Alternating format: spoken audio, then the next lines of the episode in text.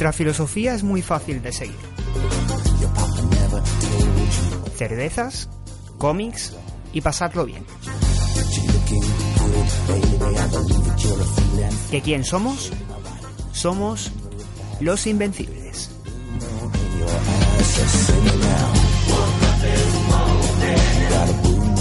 En fin, ahí estaba nuestra cabecera. Muy buenas tardes, días o noches a todos, depende de cómo nos estéis escuchando. La verdad es que esto ha parecido un poquito el show de Truman. Buenos días, buenas tardes o buenas noches. Bienvenidos al primer episodio oficial del podcast de los Invencibles. Eh, hoy tenemos un equipo la mar de extenso. Eh, tenéis por ahí, ya habéis podido ver o escuchar, mejor dicho, en este caso, el episodio cero en el que hacíamos nuestra presentación, nuestro episodio piloto, que por cierto, muchísimas gracias porque ha tenido una acogida brutal, tiene casi más de 300 visitas, nos estáis dando un montón de cariño por las redes sociales, así que nada, muchísimas gracias a vosotros por, por hacernos, por, levantarnos de esta manera, porque es que estamos de, ahora mismo estamos como si lleváis, como si fuéramos en brazos. Y, en fin, no me alargo más, no me alargo más con esta introducción y voy a empezar a presentar a los amiguetes que, me, que me van a acompañar, y bueno, que, a los que vamos a estar hoy aquí en Los Invencibles. En este episodio 1 vais a ver que este episodio 1 cambia un poquito las cosas, pero siempre con la misma filosofía, cómics, amistad, buen rollo y que no la cerveza. Empezamos con las presentaciones. Voy a empezar con una personita nueva que la tengo por aquí ahora mismo y que le ha dado el ordenador antes de empezar a, a grabar, le ha dado un montón de problemas el ordenador porque ha tirado con las actualizaciones, lo típico que pasa cuando utilizamos Windows. Y él es, él es un hombre que eh, yo creo que es agente secreto o algo, porque me dijo, cuando me vayas a presentar, por favor, no digas ni esto, ni esto, ni esto, ni lo otro. Di que solo que soy J y ya está. Jotita, ¿qué hace? ¿Qué tal? ¿Qué pasa? Pues nada, aquí la verdad que, encantado de estar con vosotros y de que nos escuchéis. Porque yo qué sé, o sea, esto empezó de hace un montón de tiempo, de que llevábamos dos años. Y entre esto que estábamos diciendo, lo vamos a hacer, no lo vamos a hacer. Y para mí que nos escuchéis y todo, o sea, para mí es, es, es la hostia que estéis, que estéis ahí, estar con el mejor equipo que puedo, que puedo estar con esta gente, o sea que, que orgulloso de que nos conozcáis y, y, dar aquí guerra como, como vamos. Jodita, tú eres de los nuevos, así que las preguntas eh, son es obligada, o sea, son obligadas. Eh, ¿Qué estás bebiendo ahora mismo?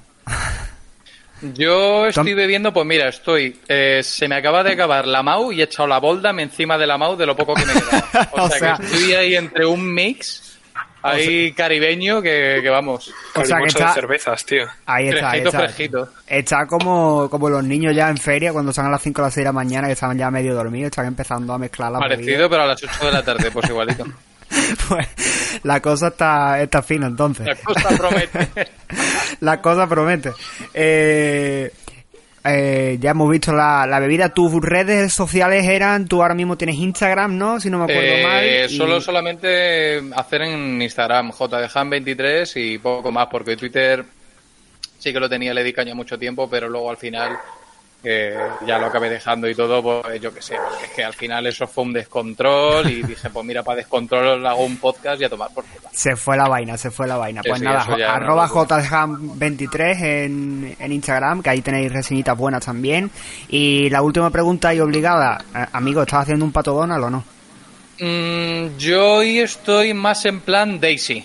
Yo ya como llevo viviendo desde las 12 de la mañana ya casi obligado, he tenido que conducir tres veces.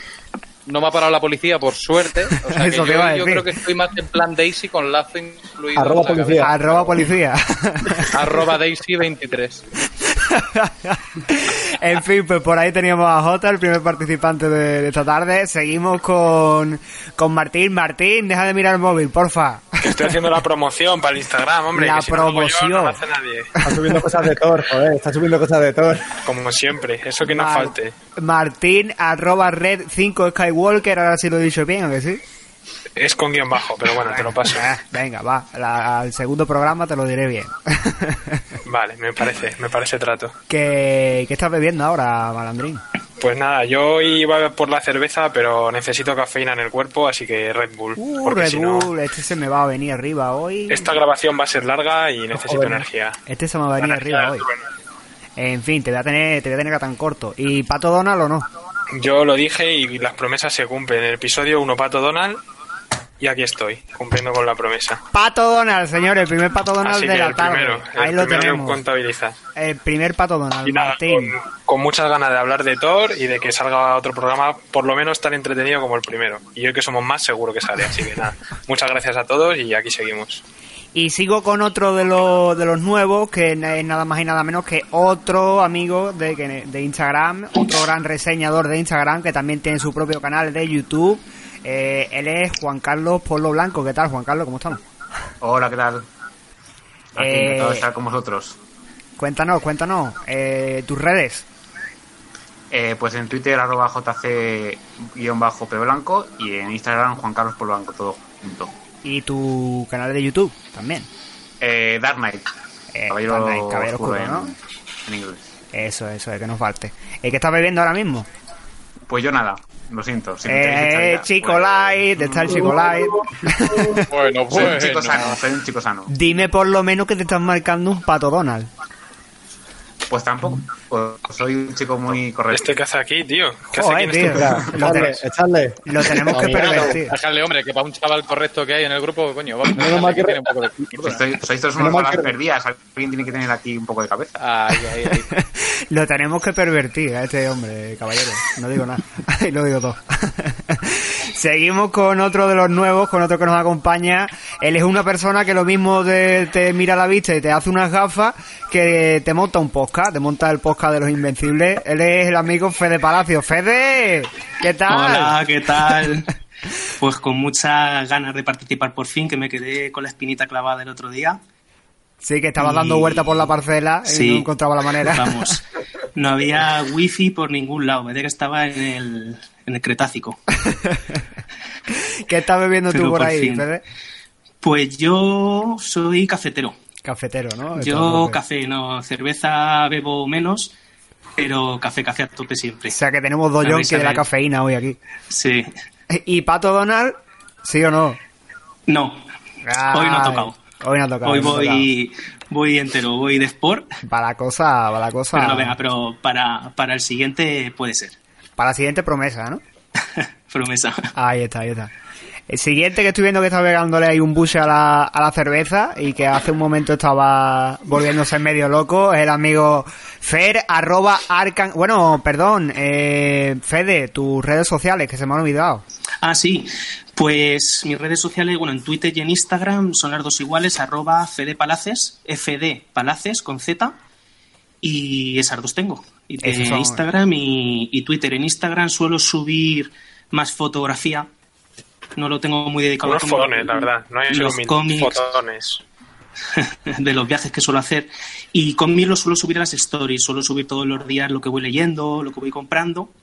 Entonces, pues nada, tengo ahí el Instagram dividido en dos. Tienes entre el- fotos y cómics. Hermit. Sí. en fin, seguimos con el siguiente, Fer. Señor arroba. Arkham Cabelli, ¿qué tal?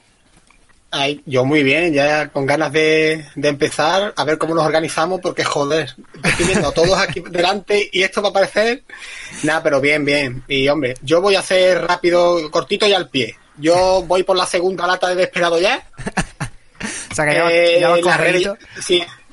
No, coño, llevo una. A ver, no, mentira, miento, miento. Esta va a ser la tercera del día. Bueno, Dios mío, no se acuerda parar este bueno. No, pero no, Pero porque es Jota, pero ¿Qué eso, es Cruz Campo. Joder, cabrón, es decir, dejad que me meta conmigo mismo, por lo menos. es la edad, es la edad. Y esto ya has dicho tú las redes y no, lo siento mucho, pero tampoco estoy haciendo un pato Donald. Yo llevo hoy mi, mi bañador de flores. O, o sea, que hoy vamos igual que el otro día, ¿no? Sí, yo, yo soy de bañador todo el verano. Esto de vivir en el sur es lo que tiene. La madre que te parió. ¿Cómo le gusta la redecilla, macho? Yo creo que le gusta El redecilla, internet. Es que, no- es que no- con gallumbos, no. Eso te iba a decir, la redecilla, la redecilla, la red wifi. Eh, otro que, que hemos estado por aquí hablando de las redes wifi, eh, amigo Alex, Alex Pop, ¿qué tal? Aquí estoy. Pues yo aquí preparado, esperando para que llegue el momento de rascar de Warren Ellis y que la gente me odie y esas cosillas. ¿Acabas de abrir una lata o he sido yo?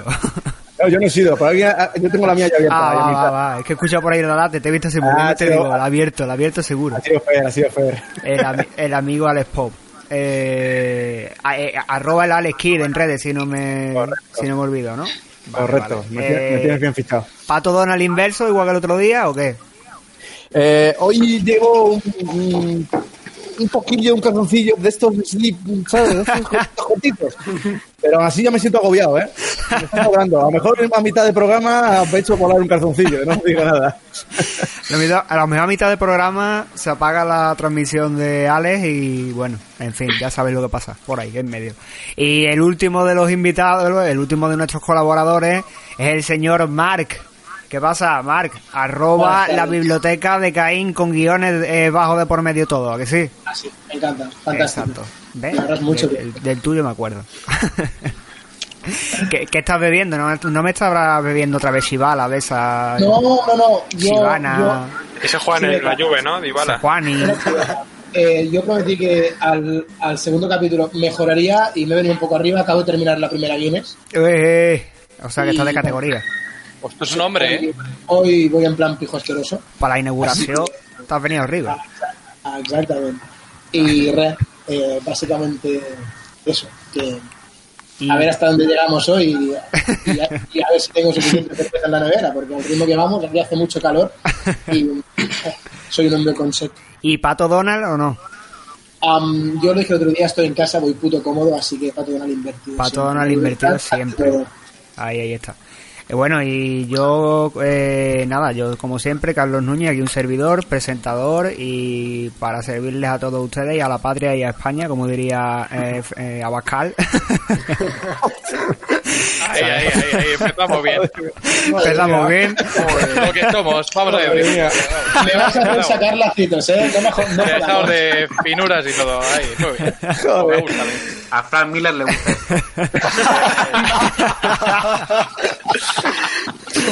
Es verdad, tío, ahora acaba de caerme por aquí un shuriken ninja de, de- con una con una vástica nazi por aquí en medio, en fin. Eh, bien, bien. arroba Nerdcode YouTube, en, en Instagram y en Twitter, Nerdcode en YouTube. Eh, ahora mismo no estoy bebiendo nada porque la verdad es que acabo de merendar hace un rato y no mía, tengo el crossfit es duro. El crossfit es duro y la vida del crossfitero es... Ya que un par de yemas ¿La de huevo, tío, o algo así. El sándwich de pavo está ahí. eh, nada, bueno. Con pollo. Nada, nada, nada. Eso es más de, de los de los fitness, de los men physique. y bueno, hoy tengo que decir que primer programa... Dígame usted, Marc. ¿Pato Donald o no Pato Donald? Eso iba a decir, primer programa. Pato Donald. Bien, coño. Bien, bien, bien, bien, vamos, venga, hombre. Sigo diciendo que no me lo creo, quiero verlo. O sea, que hay personas que han dicho que sí y hay que, y hay que verlo. O sea, Que hay que Pero ver. bueno, hay que pensar en los espectadores. Ellos no tienen el honor de ver esta cosa, por favor. bueno, bueno. Eh, Bonitos calzoncillos a rayas. Bien, bien, aprobado, aprobado. Exacto, exacto. Son voces, pero bueno, que lo vamos a hacer.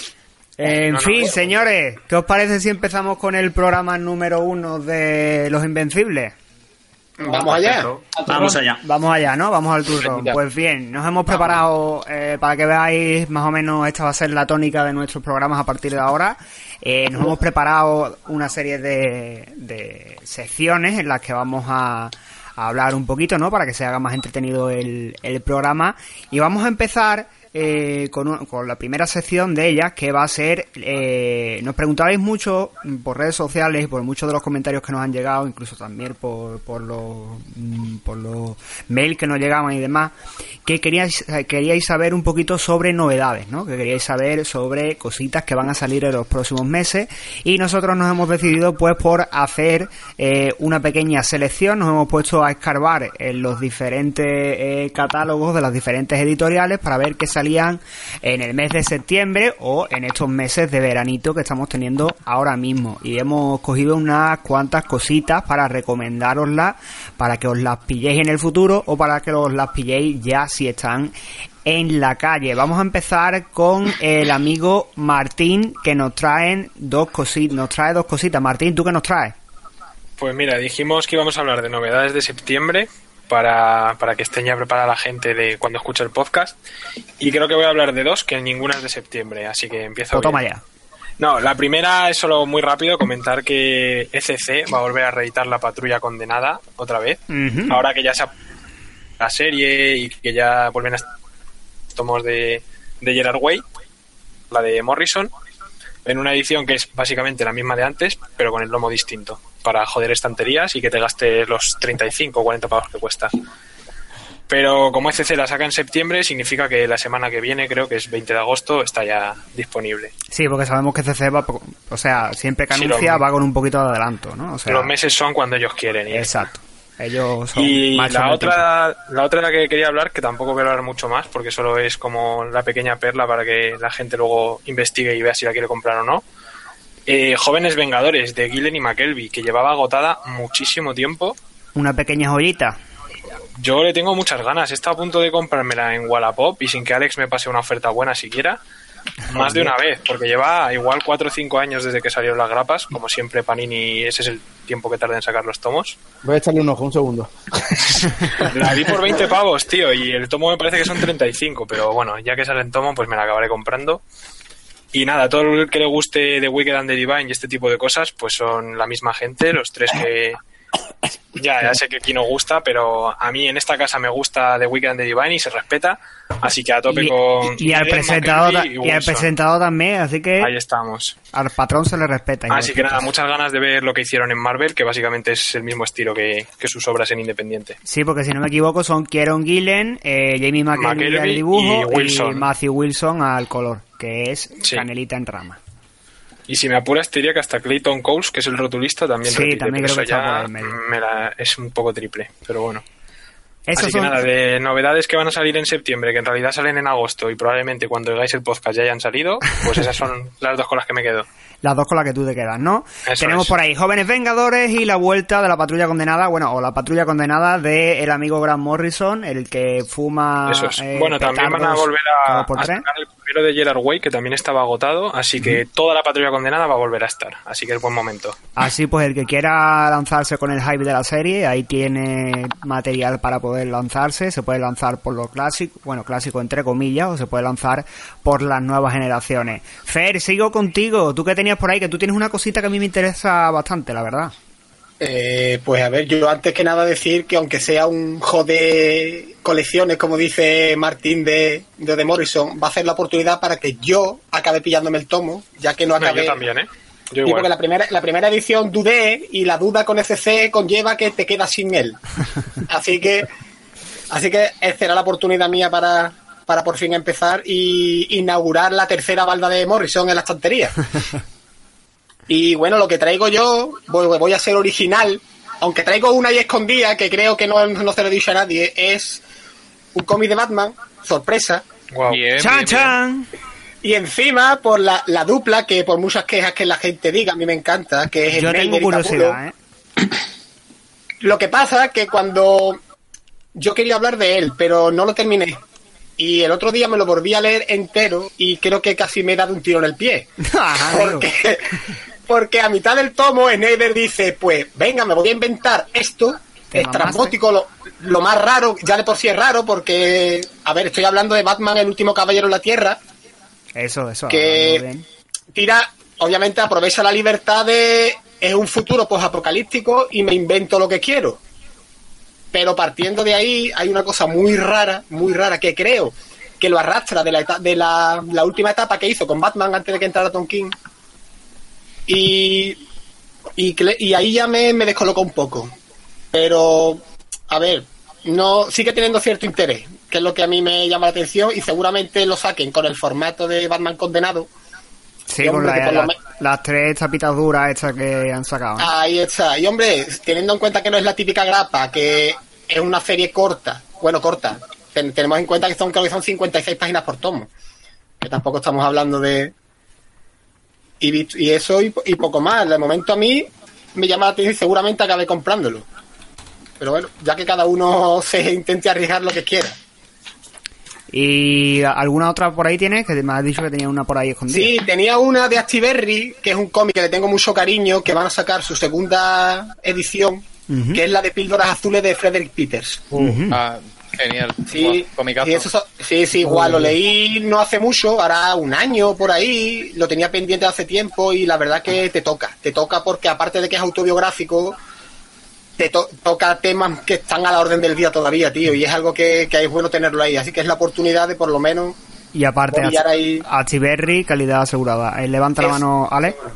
Que mm, puedes hacer un breve resumen de qué va, porque no, o sea, he oído hablar de él, pero no sé exactamente qué trata o, qué- o de qué va. eh, Píldoras Azules. Sí, sí, píldoras azules. Sí, pues va sobre la historia autobiográfica de él mismo, de que mantiene una relación con una persona que conoce, pero él tiene sida. Ajá. Entonces, claro, él vive con. Se, to- se lo toma con humor, pero siempre con el miedo de lo que puede pasar, sobre todo con las relaciones sexuales, que porque se- estamos hablando de hace ya bastantes años y todavía había cierto desconocimiento de lo que se podía, no se podía hacer. Entonces, pues. ya, me, ya me has jodido, ya tengo que comprar una cosa.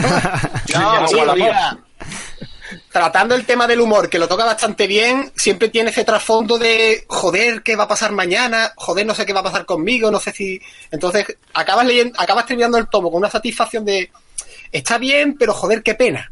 Entonces, te yo te lo digo, ve de cabeza. Sí, tiene ese puntito dulce y amargo, ¿no? A la vez. ¿no? Ahí- ahí está, ahí está. esa, de hecho, que la verdad. Y además, bueno, hablando de Achiberri, Achiberri, la verdad es que te marcas unas ediciones como, como la copa de un pino, la verdad. Son- sí, se lo ocurra, se, se son- lo ocurra bastante. Creo que. Berry, mándanos cosas. Sí, sí. Primer aviso. Yo creo que a día de hoy son de la. Es es de la. De la editoras que mejor edita, vaya. O sea, de la. de Mejor y más barato, además. Sí, sí. Pocas son muy caros. Calidad-precio es estupenda. Sí, sí. Sin duda. Yo creo que está ahí bastante bien. Eh, seguimos con Jotita. Amigo Jota, ¿tú qué traes? Pues yo voy a traer un poquito de lo que ya tenía en mis baldas y luego iba a traer un poquito de lo que se iba a venir. Eh, quería darle énfasis a Strangers in Paradise, una obra que además se, se tiene súper, no infravalorada, porque la gente que le mola sí que le da la importancia justa a lo mejor a lo que le tiene, pero no se habla como un Watchmen, no se habla como un V de Vendetta, no se Es habla cierto, como ¿eh? un Hellboy. Y sí que me parece una obra que realmente, o sea, yo creo que lo, que lo merece. O sea, ahora mismo no lo trae Norma Editorial, ha traído el primero, lo trajo hace bastante, yo creo que hace un año o así que me lo compré yo. Y aparte de que el precio está bastante bien, la edición es una pasada. Eh, nos lo trae de mano de Terry Moore, que yo creo que Alan Moore eh, creo que se ha comido en plan un poquito el, el terreno de que este hombre en plan sí que lo merece y la gente no lo tiene en cuenta. Yo personalmente de verlo por ahí por Instagram y todo no lo he visto mucho. Se le da mucha mucha importancia a Giant Days, a obras como tipo así, realistas. Pero yo creo en plan de que si quieres algo un poquito más adulto, alguien que quieres conectar en el cómic y que, y que entre desde nuevas, yo creo que es una obra perfecta. O sea, creo que es un pepino. Para mí es uno de los imprescindibles, o sea, lo metería en mi top 5. Y me parece una obra superhumana y he de decir que de las obras donde más carisma me han, me han aportado en plan los, los personajes. En pocas páginas he llegado a empatizar con ellos de una manera increíble. O sea, me parece increíble, o sea, brutal esa, esa obra. O sea, por Martín. 35 euros y 124 páginas, o sea, me parece me parece además un, un chollo. O sea, Mart- y hablando de que es una obra de 1993. Ah, Levanta la mano Martín por ahí. Sí, yo digo que no pongo en duda nada de esto porque no he leído ni Strangers in Paradise ni, ni tampoco Giant Days, pero claro, Giant Days toma 10 euros, Strangers in Paradise tochar a 40, 35 pavos. Pero, yo creo ver- que igual es buena obra de entrada, pero que no toda la gente puede entrar comprándose un tochal, ¿sabes? Hay gente que entra Claro, con- a ver, ahí ya nos metemos en temas un poquito ya más delicados. Eso Y que sería quizá eso lo ha perjudicado, ¿sabes lo que digo? Que igual por eso no se le ha dado tanto bombo, porque yo le tengo muchas Ay. ganas, por ejemplo, pero no he tenido tiempo, ni espacio, ni monedas para pillarlo. Claro, es muy difícil de que alguien en plan como de alguien que se coja y se haga con un tomo de 35 pavos así a primeras, pero yo digo en plan viendo un poquito cómo está el mercado, 35 euros y 100 No, los merece, seguro, sí, sí. Está bastante bien, ¿eh? Pero que normalmente muy cuando empiezas a comprar cómics es un tiro a ciegas y a lo mejor te acaba llegando al pie y 35 pavos de primeras puede costar. Pero bueno, hay que recomendarlo más para saber que estas cosas sí y otras que valen eso o más no. Claro, yo además personalmente, o sea, es que lo pongo como, como, una, como una maravilla en una edición cartoné que bueno, pues ahora Ya sabéis que lo preciosa, el ¿eh? La día. muy bonita. Se tiene en cuenta de que ahora casi todos hacen cartonés, se dobla el precio y, pues bueno, yo qué sé, también hay gente ahora mismo. Sí que es cierto que hablamos de de que la gente no se puede gastar 35 euros quizás en, quizás en un tochal, pero luego, si se demanda la tapadura es porque la gente lo compra. No, está claro.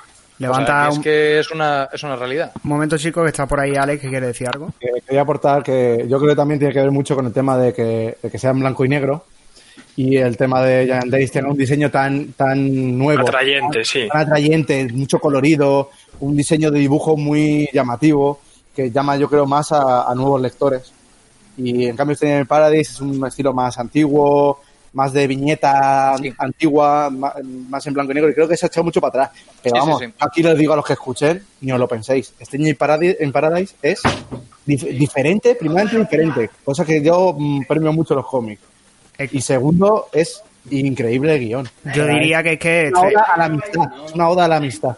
Yo diría que Stranger in Paradise es el padre del Slice of, eh, del Slice of Life. Totalmente, sí, sí, sí, sea, totalmente de acuerdo contigo. si te ha gustado, puedes entrar perfectamente, como por ejemplo yo he entrado en el género del Slice of, eh, del Slice of Life, entrado por Giant Days, pero perfectamente después de ahí puedes tirar y irte a Stranger in Paradise y leerte Stranger, eh, Stranger in Paradise, que probablemente la acabe pillando en, en algún momento y, y es buena esta edición que está sacando ahora que están sacando ahora mismo con, con esto, aunque sean toshakos y demás, pero es cierto que no, son toshakos que no son demasiado caros. ¿no? Sí, creo que será aproximadamente como unos cinco tomos de, que recopilen toda la, toda la etapa. Y ya os digo, o sea, a mí me parece. Sí que es cierto que a la hora, yo hablando en plan con gente conocida y todo, que a la hora de coger y de abrirlo, de verlo en blanco y negro y todo, sí que son cosas que a lo mejor le pueden tirar para atrás, porque Giant Days es un. comparándolo como seguíamos en la, en la línea. Puede ser algo como más cartoon, algo que eche un poquito más a la gente hacia adelante, que le dé un empujoncillo pero solamente tienes que ver las referencias musicales que hace, o sea, de ver las... Tú cuando ves, yo además lo tengo súper metido, tú cuando ves dos páginas o cuatro páginas que no tienen diálogos y que ves, puedes empatizar en lo que sienten los personajes solamente viéndole las caras, es que es un buen cómic. No necesita más, no necesita diálogo, no necesita un montón de bocadillos por ahí metidos, o sea, y es algo que realmente a mí me pareció, o sea, que, que yo dije esto, esto es una maravilla, o sea, esto de ponerme, de buscar en Google, buscar referencias musicales y todo para coger y mientras leía el cómic y todo, yo digo, esto es, esto es una pasada, o sea, esto es una obra documentada y bien hecha. Fer por ahí quería hablar. Fer. Sí, yo quería, yo quería comentar que a mí me pasó algo curioso, porque aparte de la insistencia de Jota y de nuestro, nuestro amigo Juanmi, que también es un... Que solo tiene el número de- uno.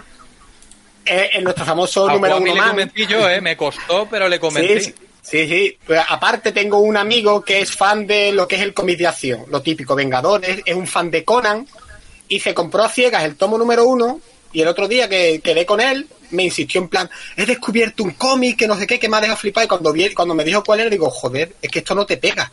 Y me dijo, joder, no me pega, pero es que ha sido leerme ni la mitad del cómic y me, me tiene enamorado. Y yo creo que es el, es el ejemplo perfecto de meterte a ciegas en algo que la gente, por lo, por coño, porque el, el producto lo merece. Y aunque a ti te choque porque algo, porque por ejemplo a mí no me llama tanto la atención, pero a mí Giant Days me encanta, pero es lo que acabo de decir Alejandro. El formato moderno, el colorido, el precio, porque el precio ayuda, pero es que si entendemos de qué año has dicho creo que es del noventa y tantos, ¿no? Del 93. Claro, y lo más normal es que lo recopilen en tomos grandes, porque es un formato, es un cómic antiguo. No te lo van a sacar en tomos pequeños porque a lo mejor económicamente no le, no les repercute ningún beneficio. Ahí está. Entonces, seguramente yo acabé pillando por lo mismo, ya no por la referencia, es porque todo el mundo habla entrañablemente del cómic. Sí, sí, yo para mí, además que Motor Girl es una obra que además la tengo bastante pendiente, pero en cuanto a guion y todo, y una obra que, sé, que es que tanto dibujada por él y guionizada por él, me parece que es algo que tiene muchísimo mérito. O sea, me parece, me parece increíble. O sea, el tío como... Se ve una obra además documentada, una obra de que tú a lo mejor siendo así un poquito eh, con tus gustos, tú lo puedes ver y puedes decir, ok, me tira más o me tira menos, pero tú no puedes decir nunca en plan de que esa obra es mala. O no puedes decir que te, que te haya aburrido. Sí que puedes coger y puedes decir, ok, que esto es bastante caro por el tochal y todo, pero no sé, yo creo que es una obra que merece una oportunidad y que, que la gente, yo qué sé, yo viendo las redes sociales y todo, no es una obra que la gente le dé mucho mucha importancia y todo, y yo creo que se, que se tendría que comentar muchísimo más. O sea, yo lo pongo en, en mi top 5, pero perfectamente. También tenías tú otra obra que creo que se ha atrasado un poquito, ¿no? Sí, va a hablar de Huyamos por la izquierda, las crónicas de León Melquiades. Eh, voy a hablar un poquito a ciegas porque realmente, o sea, he podido leer algo en digital, ver los dibujos y todo. Lo que pasa es que se supone que iba a salir hace unos días por aquí y al final se va a retrasar hasta el 20 eh, porque ponía seguía poniendo en las, en las tiendas y todo que estaba en preventa pero con Mark Russell eh, de lo poco que he leído del tomo este jibarizado por desgracia de nuestros colegas de FC eh, ha salido este saldrá eh, por 17.95 aunque tiene menos números eh, yo creo que va a ser que va a ser genial. O sea solamente con ver la premisa y todo es de una estrella de, del teatro neoyorquino, ambientado así en los años 50, eh, ambientado en el mundo de Hanna-Barbera, de los autos locos, a quien le guste los picapiedra y todo eso, pues es en León Melquiades. Y resulta que es gay, al que le ponen trabas para coger y para desarrollar su obra en el mundo del teatro y todo. O sea que yo creo que es algo que puede contrastar mogollón y que le puede resultar bastante interesante a la gente a la hora de coger y decir, hostia, esto es un dibujo animado que llevo viendo desde hace un montón de tiempo, ahora lo meten como que es gay y puede... Sí, ese, giro de tuerca. Ahí está, reivindicar y chocarle en plan a la gente, yo creo que es mí ganas, personalmente de, lo- de los ejercicios que, que más me molan. Qué ganas le tengo a esa serie, macho. La de los Picapiedra también he oído que es muy, muy buena. Ya hablarás ahora de ella un poco más tarde, J, pero A mí me había dejado loco porque no sabía de qué iba. Y sí, sí, yo vi algunas capturas en Twitter y tal y le tengo unas ganas brutales. Brutal, el, el dibujo y todo, si le podéis echar un, Es un impresionante, ojo, de verdad. o sea, es de Mike Figman y, o Fijan, algo así es el, perdonad la traducción y todo, pero es, es brutal. O sea, el color y todo, o sea, a mí me, La- pareció, me pareció increíble.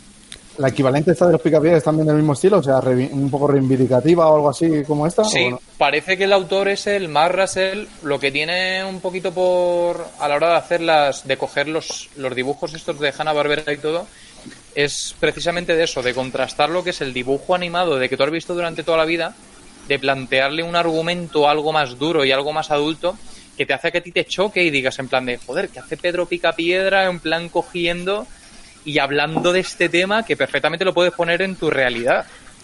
Que hace el León Melquiades, que mis padres lo veían cuando eran pequeños, que tenían 11 años, y ahora es un actor de teatro gay. O sea, que tú dices, a mí esas cosas la verdad que me, que me encantan y contrastar Y que- con el dibujo y todo, o sea, me parecen ejercicios qué bien hablas, brutales. qué bien hablas, Jota, macho. Qué bien hablas, Jota. Qué bien nos dices. Me cago en 10 que labia tienes, tío. Yo ya la tenía vendida, pero ahora la tengo cerveza, doblemente vendida. de la tío. mañana. Me cago en 10. La ha vendido, la ha vendido bien, la ha vendido bien.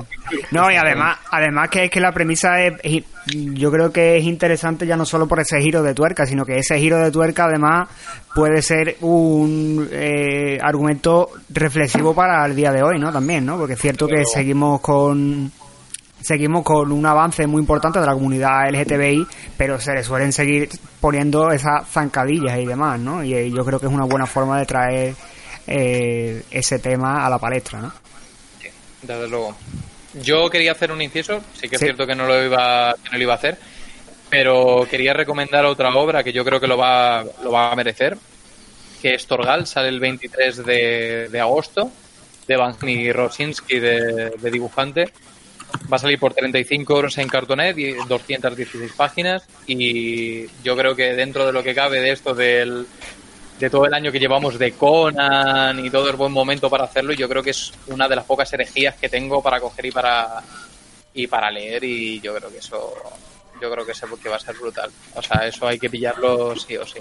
Fantasía fantasía heroica mitología eso hay que pillarlo Pues ahí están las recomendaciones de J, las crónicas del León Menquíade, Stranger in Paradise número 2 y el primer recopilatorio de Torgal. Eh, seguimos con el amigo Alex Pop. Alex Pop, tú traes do- una, dos cositas y las dos cositas la verdad es que a mí también me llaman bastante la atención. Amigo. Pues sí, pues sí. Yo traigo al amigo Donny Cates. Porque, ¿por No qué? más. No más. porque, efectivamente, porque voy a decir, es Donny Cates, es Donny Cates y se, se nos ha ganado el corazoncito a todos con todas, con todo lo que ha hecho hasta ahora. Parece la joven promesa, parece el, el Joao Félix de, de los cómics. Es el Joao Félix de los cómics. Y, y parece que, es que todo lo hace bien, ese chaval. Es que lo hace todo bien. Entonces, eh, para septiembre va a salir Marvel Knight, eh, basado en, en la serie que salió hace 20 años eh, de Marvel Knight, que, triunfó bastante, no tanto a lo mejor como, como la línea de Max, pero, pero era un rollo también parecido, así más oscuro, más, más tal. Y, Tony Kate ha, de- ha decidido hacer como una especie de homenaje. Y pinta muy bien. Mm, Yo he visto el dibujo y el dibujo es espectacular. Yo a, a los autores no los conozco, que son Foreman y, y Derek Friedolf. No sé si los conocéis vosotros, pero el dibujo lo he visto y me parece espectacular. Eh, he visto la imagen de, de que empieza la historia en- con, con Matt Murdock en la tumba de Karen Page. Buah. Así flojito, O para sea, empezar. la imagen, la imagen de Matt Murdock en la, en la tumba de, de- destrozado, en la tumba de Karen Page, a mí me ha parecido brutal. O sea, además, Brutal. totalmente desmejorado, con, la, con, con barba, sea, totalmente echado a, per- a ver, con perdón de los que tenemos barba, que Que básicamente somos todos. Básicamente somos todos, se va a decir. Pero, pero, a ver, es raro, es raro Ya. que era Matt Murdock con, con barba mm, totalmente de- no, no cuidada, no, no como la tiene Fede, que da gusto ver esa barba. Como yo. No te iba a decir, digo, ya, ya iba a saltar yo aquí a ver qué pasa. Tienes que darles una clasecita a Matt Mi trabajo joder. me cuesta. Pero, pero la imagen, si podéis, eh, os recomiendo que, que le echéis un ojo, porque ahí está la imagen por ahí por internet y a mí me, me ha ganado ya con eso. ¿Cuál es la alineación que tiene en, en esta en esta edición de los Marvel Knight? ¿Cómo, perdona? que- la alineación, ¿qué personajes van a salir? Pues por lo que he visto sale Electra, como no. Eh, sale también eh, Punisher. Y creo que, me, que, que sale también eh, Luke Cage en, alguna, en, en alguno. Ah, bueno, y Pantera Negra. Y Pantera Negra también, sale en algún momento. Son los que he visto, que he visto por ahí. Eh, la portada está, que han puesto no está mal porque sale, me parece muy sencillita. Pero si veis la portada del primer, de la primera grapa de, de Estados Unidos, la portada es espectacular. Es un Matt Murdock eh, por la calle, quitándose el traje de, de, de abogado, el traje de, de abogado, y enseñando el, el, el traje de Daredevil por debajo. Y a la misma vez cegado, como mirando al cielo, como que no ve, rodeado de personajes de, de Marvel, por la calle, como si no se conocieran, y es, es impresionante. A mí me ha gustado mucho la portada esa. En fin, nada, eso bastante pillarlo sí o sí. 15 con 20, así que ya sabéis. 15 con 20, ¿no? Y tienes por ahí otra cosita que estaba previsto que saliera este mes, bueno, el mes que viene, sí, perdón, pues, levanta la mano Juan, eh, Juan Carlos. No, que yo iba a decir, eh, solo apuntar que a mí también me interesa ese Marvel Knight, que tiene muy buena pinta, y que para mí ahora mismo Donny Case está empezando a codearse con grandes como Jason Aaron o, Sí. o Bendis o ese tipo de autores, porque, en fin, eh, sus guardianes, su veneno, eh, el arco de Thanos Vence es brutal también. Luego está el de Baby Teeth para Aftershock, que también es buenísimo. O sea que Donny Case puede dar mucho que hablar en los próximos años, porque desde luego yo de momento no le he visto nada malo. Total, yo suscribo todo lo que ha dicho Juan Carlos ahora mismo, ¿eh? Joder, es que Donny la- la- es que la habilidad que tiene, y, a ver, personalmente cuando le leo, es que hace lo me- no complicado, sino que sin complicarse la vida, se sabe buscar las trazas para llamar la atención del que está leyendo. Es que no, Yo no- creo es que que- la clave, la clave de Donny Cates es que coge una idea súper random y muy loca, que muchas veces ha intentado y no ha funcionado, y el cabrón hace que funcione. Y tú lo ves y dices, esto no tiene ni pies ni cabeza. Sí. Pero, joder, lo hace tan bien que dices, me da igual. Me falta leer Ya la está. miniserie del motorista fantasma cósmico que Agotada por una- Panini. Una, es podría ser una macarrada que no saldría Es- bien, pero estoy seguro de que A mí se me ha escapado es también. buenísima. Sale bien. Es una macarrada como un, Sí. como un templo, como los de Carlos y el Crossfit, o sea, un templazo. pero Es que Donny Cates es el típico actor que yo mm, yo veo, lo del, yo veo lo del motorista fantasma espacial, yo lo veo y digo, ¿qué mierda es esta? Ya está Marvel con sus mierdas. Y pone Donny tienes Cates. un gusto de mierda, tío. Pero- no, no, no, no, a mí no eso no me llama, que, que te diga, digo, les, eh, están, ¿qué coño? Total, Ya- eh, se les han acabado las ideas, se les han acabado las ideas y están metiendo mierda para vender. Pero luego leo Donny Cates, me leo el cómic y digo, mm, me callo la puta boca. Tal cual. lo hace todo tan bien, No, pero Ale, ¿sabes? apa- aparte es que de lo que viene atrás, o sea, acabas la etapa de Thanos en plan épico, Claro, claro. te mete lo del motorista fantasma que tiene mucho humor y dices tú, es que encaja perfectamente. Claro, claro, claro. Es que no te, des- no te desentona, tío. El, tío cambia de registro y da igual, hace pam, pam, pam y te, Claro, te mete claro. lo que te Y quiere. luego listo. ahora en Guardianes, que hablaré más tarde, pero sigue con tomando cosas que empezó tanto en Thanos como en Motorista, Sí, sí. con otro tono distinto y sigue funcionando, tío. Es impresionante lo que está haciendo, de verdad. Y el Guardiano de la Galaxia, que lo leí hace poco, también deriva un poco de, de lo de, de todo lo de Thanos vence. Sí, bueno, claro, porque está por ahí en medio el motorista fantasma cómico, ¿no? Sí. Lo único, Y me lo único que, encantaría que les me encantaría que sustituyese a Jason Aaron en Thor cuando se vaya. Ojalá. Sería muy buen sustituto, ¿eh? Thor Macarra, firmamos, ¿eh? Creo que firmamos todos. Y nada, mi segundo, mi segundo La, segun- traigo, la segunda, la segunda que es la que yo le tengo ganas. Yo aquí, o sea, no he arriesgado, yo porque sabéis que esta pareja es pisar sobre seguro, que es eh, Bruce Baker y Sin Phillips con Killer Be Killed, el tomo 2. Como ha ido a lo seguro, macho. Donny claro, Cates y luego claro. esto, tío. Yo he ido a lo seguro. No quiere, no quiere polémicas como la de no- Warren Ellis claro, y eso, nada, nada. yo Aquí ya a lo tengo su- fácil. Ya tengo suficiente hater del otro programa para que me, para que me odie, para que me odie más gente. ¿Tú sabes la gente de gente más. No te preocupes, Ale, lo compartiremos. El, el- Bueno, por ahora estás muy, muy, muy tranquilo, eh, Jota. Yo necesito que metas más caña. dame, dame 20 minutos cuando se acabe todo esto de los turnos y demás. No te Bueno, preocupes. Killer Be Killed, mm, creo que mm, el que no la conozca ya está tardando en comprar el primer tomo, porque es espectacular. Yo creo que si sigue al mismo ritmo del primer tomo, este segundo, Cuéntanos un poco la premisa para la gente, para que Sí. no la haya... básicamente es un, es un hombre normal, es un tío normal y corriente, que vive un poco cansado de su vida, eh, está enamorado además, además de la novia de su mejor amigo, y está como cansado de su vida. De hecho, intenta suicidarse en varias ocasiones, y en un punto dado le ocurre algo que le hace empezar a enfrentarse a delincuentes. Pero enfrentarse a delincuentes, escopeta en mano. No quiero decir el, el algo, porque prefiero que lo descubráis. Y juega un poquito con el tema de mm, qué es verdad de lo que, me- que- de lo que estoy viviendo o qué no es verdad, o- Eso qué está en mi cabeza, no está en mi cabeza. Eso, eso es lo Yo- guapo de, de Killer Be Kill. Eso es Yo lo Yo lo, Efectivamente. lo dije Es cuando lo leí la primera vez. Bueno, dale, Fede, dale, Fede, que tú no has hablado No casi. digo que es, no, no, no digo que es sin duda, personalmente para mí, el mejor tomo que he leído este año. Más que. Sin duda, que cabrones. Qué cabrones sois. Yo lo dije, tío, cuando salió. A mí me parece que Killer Be Kill es eh, Kikas, pero con el Punisher. Me En plan, sigue Kikas queriendo ser Daredevil, Eso. o lo que sea Kikas, queriendo ser el Punisher, y ya está. Y reventando. Y así es, Brubaker y Phillips, pues apuesta segura. Yo con La Kill- estás vendiendo mejor de este año y, también. Y los dineros ya estaban, ya estaban asignados. Luego te busco, luego te busco una oferta, Alex, Marc. Alex, tira de Wallapop, no te Ahí preocupes. estamos, ahí estamos. Se me acumulan, los deberes. Alex Pop es tu amigo, Mark. Y Panini no deja de retrasar el segundo tomo, qué pesados son. Sí, es verdad, lo han retrasado un Si par no de pone veces. Marvel, siempre tarda. No es que sean pesados, es que están dando unas contestaciones en Twitter ahora mismo que yo me estoy quedando loco. Sí, sí, sí. No sé si es que han cambiado de CM o no sé, pero... O sea, yo no sé que, que- que han contratado un pibe o lo que sea, pero yo el otro día cuando lo pasamos entre el grupo y lo estuvimos comentando, Sí, o sea, sí. la contestación esa, yo dije, pero este tío, o sea, pero, pero ¿qué es? Capachado, capachado. El nuevo bot. Yo tengo... Do- Dos cosas más a destacar de la obra que me, que Sí. me ha llamado mucho, aparte de las escenas de, de acción, que, que es que ver a este tío con la escopeta en mano pegando tiros son, es impresionante. Tiene dibujos increíbles de pegarle un tiro a un tío, a un tío en la cabeza, a- en- ¿sabes? Es muy bestia. a medio metro y ver la cabeza reventada.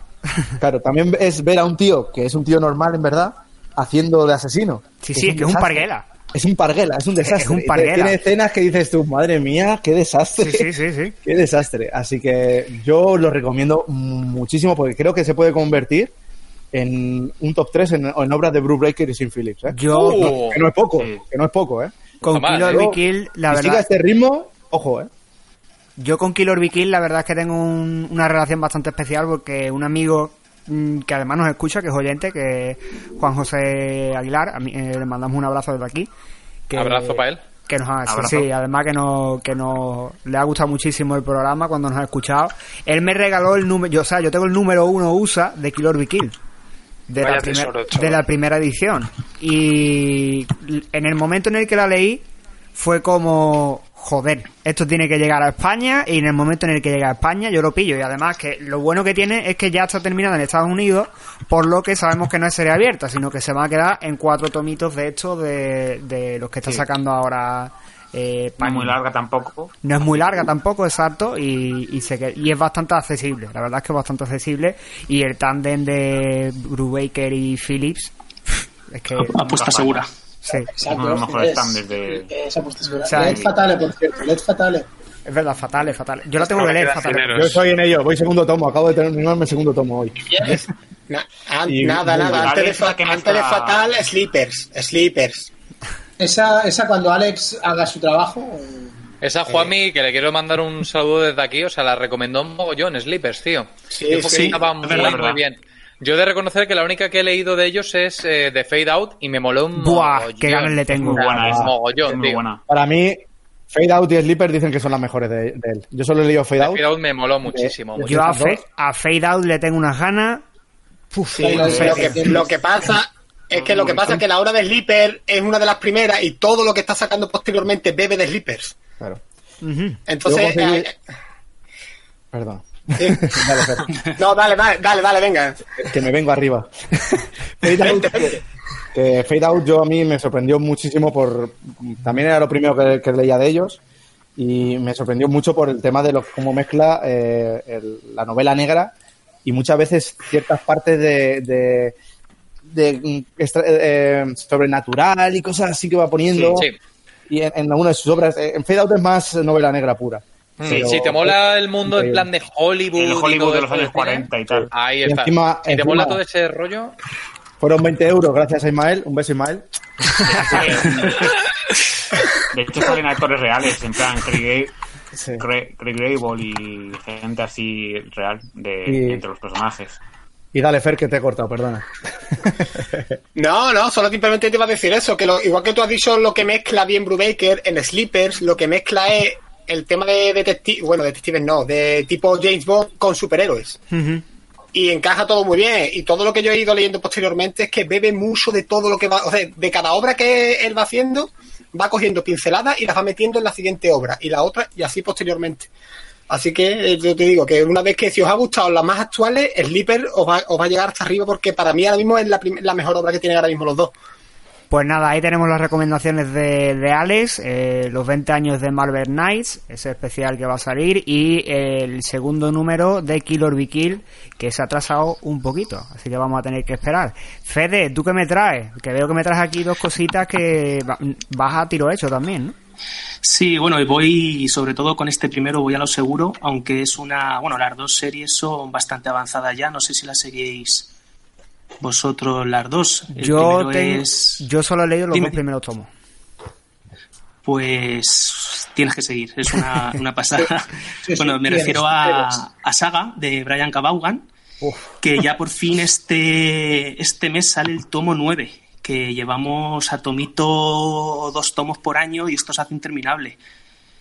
Y, y nada, es que cada vez que te lees un tomo nuevo, yo por lo menos que tengo memoria de pez, te tienes que leer el anterior, porque si no es que no te acuerdas de nada pero, pero es una, para mí, junto a Kilo Bikile, es de lo mejor que he leído, que le he estado leyendo este año. Sobre todo, pues por, es como si fuese una space opera. No sé si lo habéis leído Sí, alguno sí. de vosotros. Sí, yo la llevo al día. Yo que estoy esperando de no me- que El problema de uno por uno, porfa. El problema de esta serie es que puedes, no puedes hablar mucho de ella porque tiene un cliffhanger en cada tomo y con Sí. cualquier cosita que digas estás spoileando. Entonces, pues nada, es simplemente una recomendación para el que la sigue que sepa que por fin tenemos el tomo 9 ya ahora en septiembre. Levanta- Y nada, está pi- Levanta Sí. por ahí la mano, Juan Carlos. No, no, yo sé decir que a lo mejor me matáis alguno, eh, porque mucha gente está a tope con esta serie, pero yo leí el primer tomo y me pareció correcto, pero no como para... A la cárcel. A la Por favor. Arroba Bueno, policía. Juan este Carlos, teniendo en cuenta que has leído el primer tomo de Salman y te pareció poquito poquita cosa, o sea, Eh, los siete primeros, Bueno, chaval. yo creo Vamos, que... Siete. que bueno, para- Arroba Guardia Civil. No bebes cerveza. Realmente también Eh, es eh. que son, son tomos muy, muy pequeños, muy finos. Entonces, claro, en el primer tomo es que es prácticamente una introducción al universo y a los personajes. Es que es una serie con muchos personajes, no es que haya Con muchísimos X personajes y unos secundarios, no es que te puedes encontrar 14 personajes principales que todos tienen la misma importancia.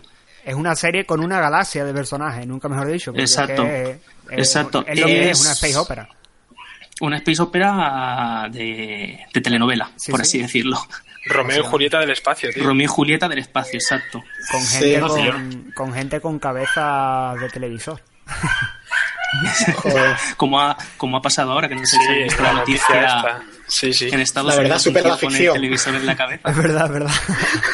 El príncipe robot cuarto ahí. Pues por, a- por ahí tenemos el primer tomito de. Bueno, el noveno tomo de saga, no el primer tomito, el, el noveno tomo. El que quiera. eh, a, una pequeña, un pequeño apunte. El que quiera empezar a leer saga y que no se, le- no se eche atrás ahora con el, porque va por el tomo. Porque ha dicho el amigo Bawan que se van a tomar añito y medio. eh, o un año, añito y medio de descanso. Sí, pero no es la primera vez. Siempre lo hacen. Hacen un arco, paran un año. Por eso tardan tanto también en llegarnos Sí, aquí. si, si no me equivoco, del 7 al 8 o del 6 al 7 hubo también año y pico. Sí.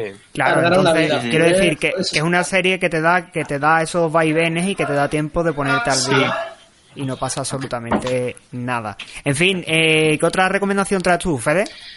Bueno, pues otra, quiero cambiar un poquito, va a traer algo de manga, muy clásico, Dragon Ball Super, los tomitos de la serie roja, que yo es que soy muy fan.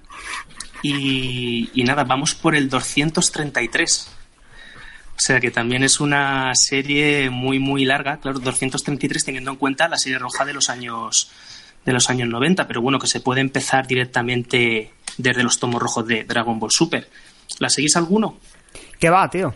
Yo la No, verdad. no, no. a mí yo- a ver, Dragon yo- Ball acabó en la saga de Buu. No, no, no, no, no, no me diga eso, hombre.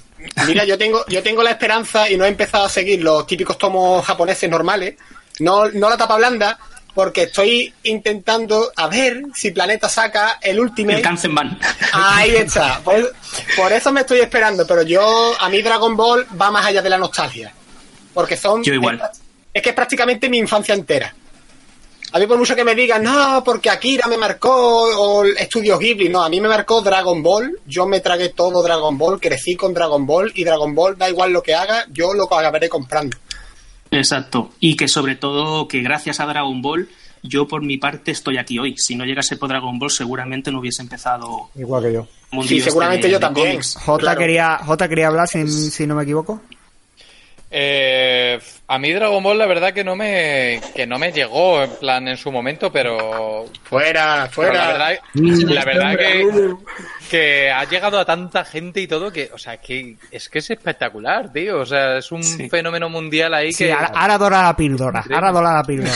claro, o sea, píldoras azules a tope. Ahora sí, Ahí, ahora ahí. sí. Qué blandito está en el podcast, trampo. Ha sido en plan, ha visto que todo el mundo se le echaban los hartos y dicho, oh, oh, oh, oh, Así se me está ablandando.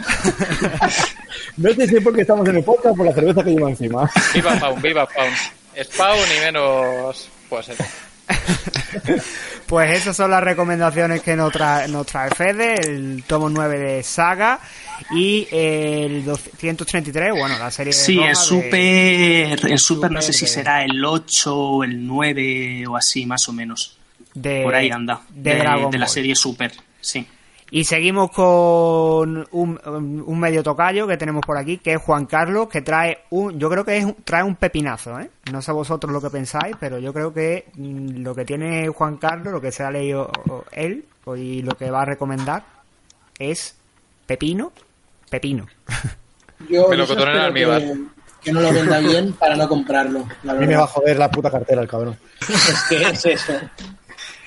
Bueno, pues yo Dejamos en primer lugar os traigo Espíritus de Venganza, que es la serie de los 90 que hizo Marvel. A raíz de, bueno, eh, Johnny Blaze llegó un momento en el que se separó del espíritu que le poseía, de Thanatos, que le convertía en el motorista fantasma. Pero luego llegó un nuevo motorista fantasma, que fue mm, Danny Cage, se llama. Y a él le poseyó el, el espíritu que había tenido antes Johnny Blaze. Y bueno, eh, Marvel quería darle una nueva, un, nuevo reinicio a, a la saga de Ghost Rider porque tenían, le veían mucho potencial, había tenido mucho éxito entre los escritores de esos años. Y bueno, relanzaron una nueva serie que es Espíritus de Venganza, en las que juntaban a Johnny Blaze con este nuevo monstruo fantasma para luchar contra espíritus y contra Lilith, que era la reina de los demonios.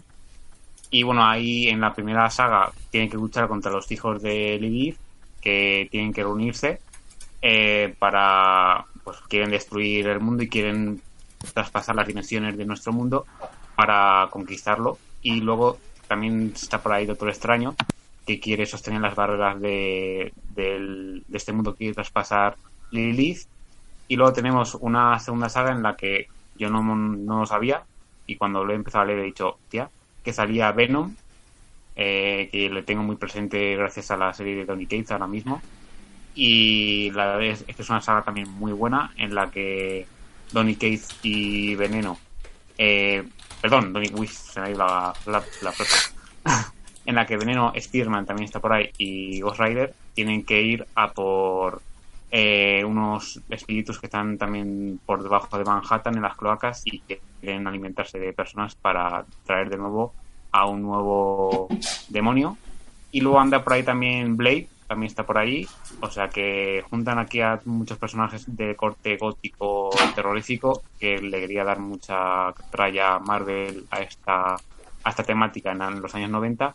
Y el dibujo de Adam es muy, muy bueno para ser noventero. A mí me ha gustado mucho. Tiene mucho potencial en las viñetas, mucha fuerza. Y es verdad que no es un tomo sencillo porque eh, son 424 páginas, 43 euros, en fin, es un todo señor tochaco, pero y no a todo el mundo le entrará porque es cómic de los 90, entonces eh, yo me lo esperaba, yo esperaba una lectura mucho más ardua de la que me he encontrado. La verdad es que se lee, es, ya os digo que es un señor tocho y yo me lo he leído en dos, tres días, o sea que me ha entrado muy muy bien como agua. Jota. Y nada, ver, a- ver ahí al motorista dando tortas y con la cadena y con el fuego, pues bueno, un montón que puede decir. Jota. Yo quería preguntaros, lo del Marvel Living- Limited Edition se supone que iba a ser como una especie de formato que iba a recuperar eh, como etapas bastante famosas y todo, o sea, de verdad, o sea, yo sin haberlo leído, o sea, verdaderamente recoge una etapa verdaderamente importante en el universo Marvel como para hacerla en ese formato. Hombre, a lo mejor esto del eh, esto del Espíritu de Venganza igual po- podría haber salido en otro formato que hubiese salido más económico, pero a mí me ha gustado, entonces no lo considero una inversión perdida. Mark. Eh, yo creo que básicamente, o sea, el formato este lo, lo que viene a recoger son sagas puto antiguas. Y, o sea, aquí tengo las, las de este fantástico patito que os he enseñado antes. o sea, los- Howard el las- pato. las- la- los Marvel Limited de, de Howard el pato, que al final son las son las de los años 70. Tam- También tengo lo- los inhumanos y tal, que son, o sea, son, no sé lo que digo, son etapas bastante antiguas que no están recopiladas en, o que- quizá no tienen cabida en, en- en formatos normales, ¿no? Un Marvel Now Deluxe o cosas así. Y que es una forma que, o sea, de hecho creo que no está ni Panini, ¿no? Que es, o sea, es directamente ese de distribuciones que lo hace. Y es, Las hacen, con- un- las hacen conjuntas. Vale, pues por eso, que es, no sé, o sea, es como una recuperación de cosas que de normal no, para lectores de, de hoy como nosotros ya nos queda quizá hasta lejos, ¿no? Y- Sí. Fer. y es básicamente Fer. Sí, lo mío es más que nada eh, una duda para Juan Carlos, porque he visto el, conte- el contenido USA del tomo Sí, sí. y veo que toma como cuatro o cinco series diferentes. Sí, Entonces, es verdad. la, ¿La lectura es fluida o simplemente que es alguna especie de evento que se mezclan todos?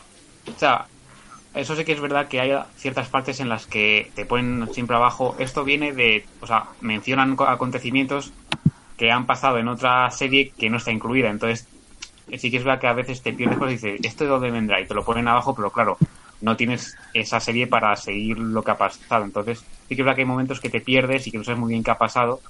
Y ahí sí que pierde un poquito de continuidad. Pero vamos, tampoco es nada grave. Importante. Eh, pues nada, por ahí tenemos. eh, hay que aclarar también que los Marvel Limited Edition son, como su nombre eh, propio nombre Sí, indica, limitados, edición o sea, limitada. no- no O sea, va a durar cuan- mucho. Cuando se acaban, se acaban. Sí. creo que son 5.000, 1.500, No tengo ni idea. Lo miro, lo miro. Son Míralo, míralo. 1500. 1500. 1.500. 1500. O sea que cuando se vendan los 1500. mm, Como A curiosidad, Wallapop. como curiosidad, a mí me ha tocado.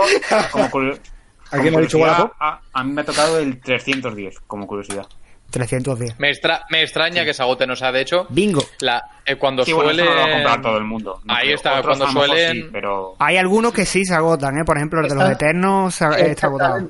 Sanchi O sea, creo que también estaba. Sanchi creo que también estaba agotado. Descatalogado. agotado y putos caros por Wallapop, ¿eh? O sea, la gente que es Una especula no tiene.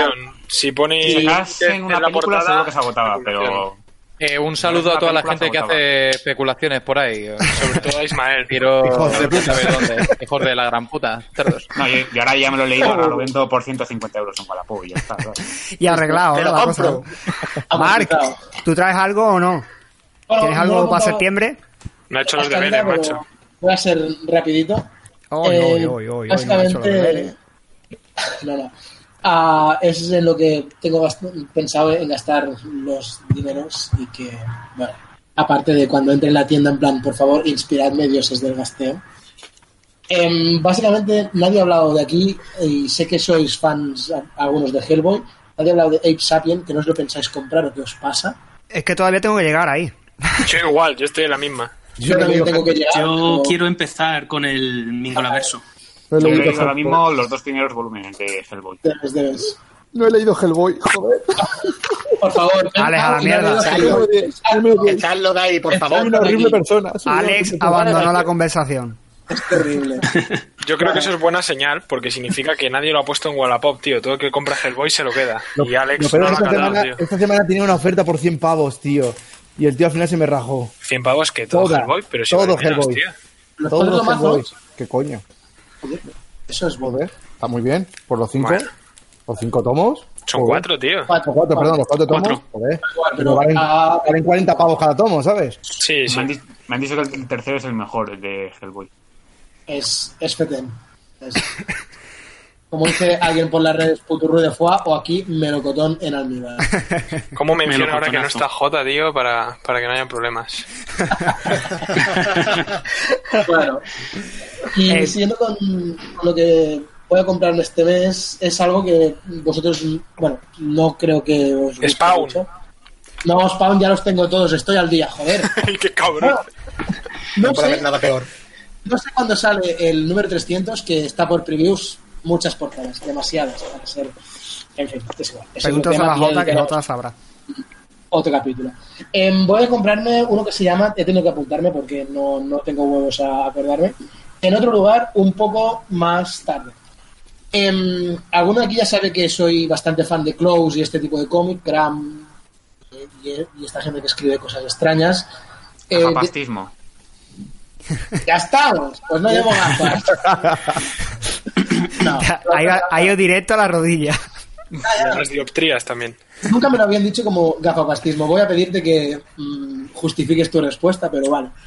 Eh, bueno, es, es de un autor español eh, que se llama David Sánchez, que me regalaron hace unos meses su bueno eh, una obra que ha ganado unos cuantos, un- unos cuantos premios que se llama Tú me mataste o algo así y me dejó así un poco loquete en plan es una obra totalmente circular que tampoco es que pase mucho pero no sé tú lo vas leyendo y en plan qué mierda me estás contando y al final dices acabo de volver al principio no sé qué ha pasado pero me ha gustado el viaje entonces, saca algo así, bueno, es un poco un plan ciencia ficción, no sé.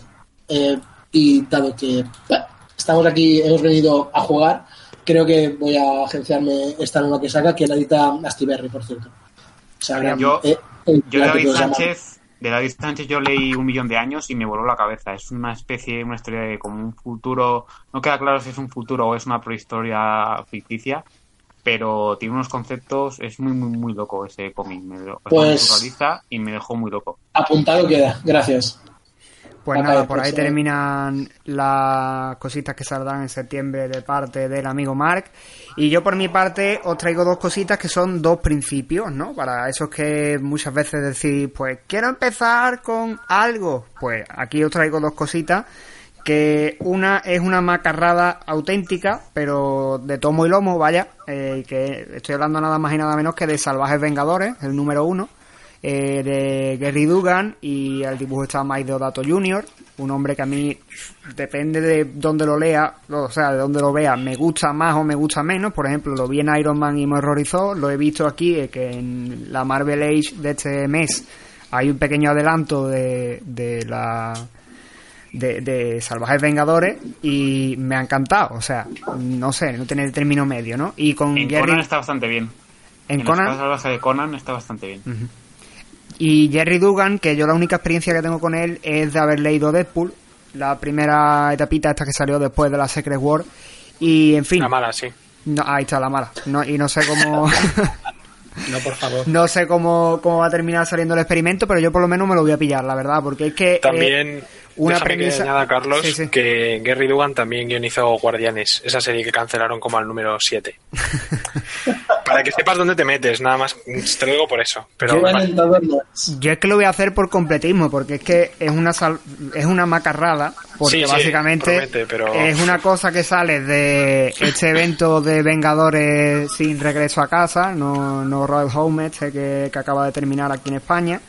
Y básicamente es un grupo que va a reunir a Venom, al hermano Voodoo, a Conan, al Castigador, a Electra y a Lobezno. Sí, la, la alineación mola, tío. Una menos. A vuestra casa. Vamos. Es una macarrada, pero macarrada, macarrada. Es Es que ahora Conan Marvel lo va a meter hasta en la sopa. Ahora que Sí, han- sí, además que han aprovechado el, Sí, el van este, el sin vuelta, han aprovechado el sin vuelta a casa este para meter a la Sí, sí, sí, Conan sí. en la continuidad y ahora van a decir, pues Conan para adentro en todos lados. Vamos a tener Conan hasta en la sopa. vamos. Y ha empezado en esta... Sí, sí, Marc. No, o sea, de hecho creo que es en la portada 2 de, de esta serie que dices que, que sale Conan con, una, con la metralleta del castigador y el Sí, castigador sí. con el... Sí, con sí, el- en sí. plan, dame la, Esta da- mierda... Vuelven los léela, 90, tío. dame la ¿Os imagináis 60, que me- dame la 60. ¿Os imagináis que meten una película de Conan en el UCM?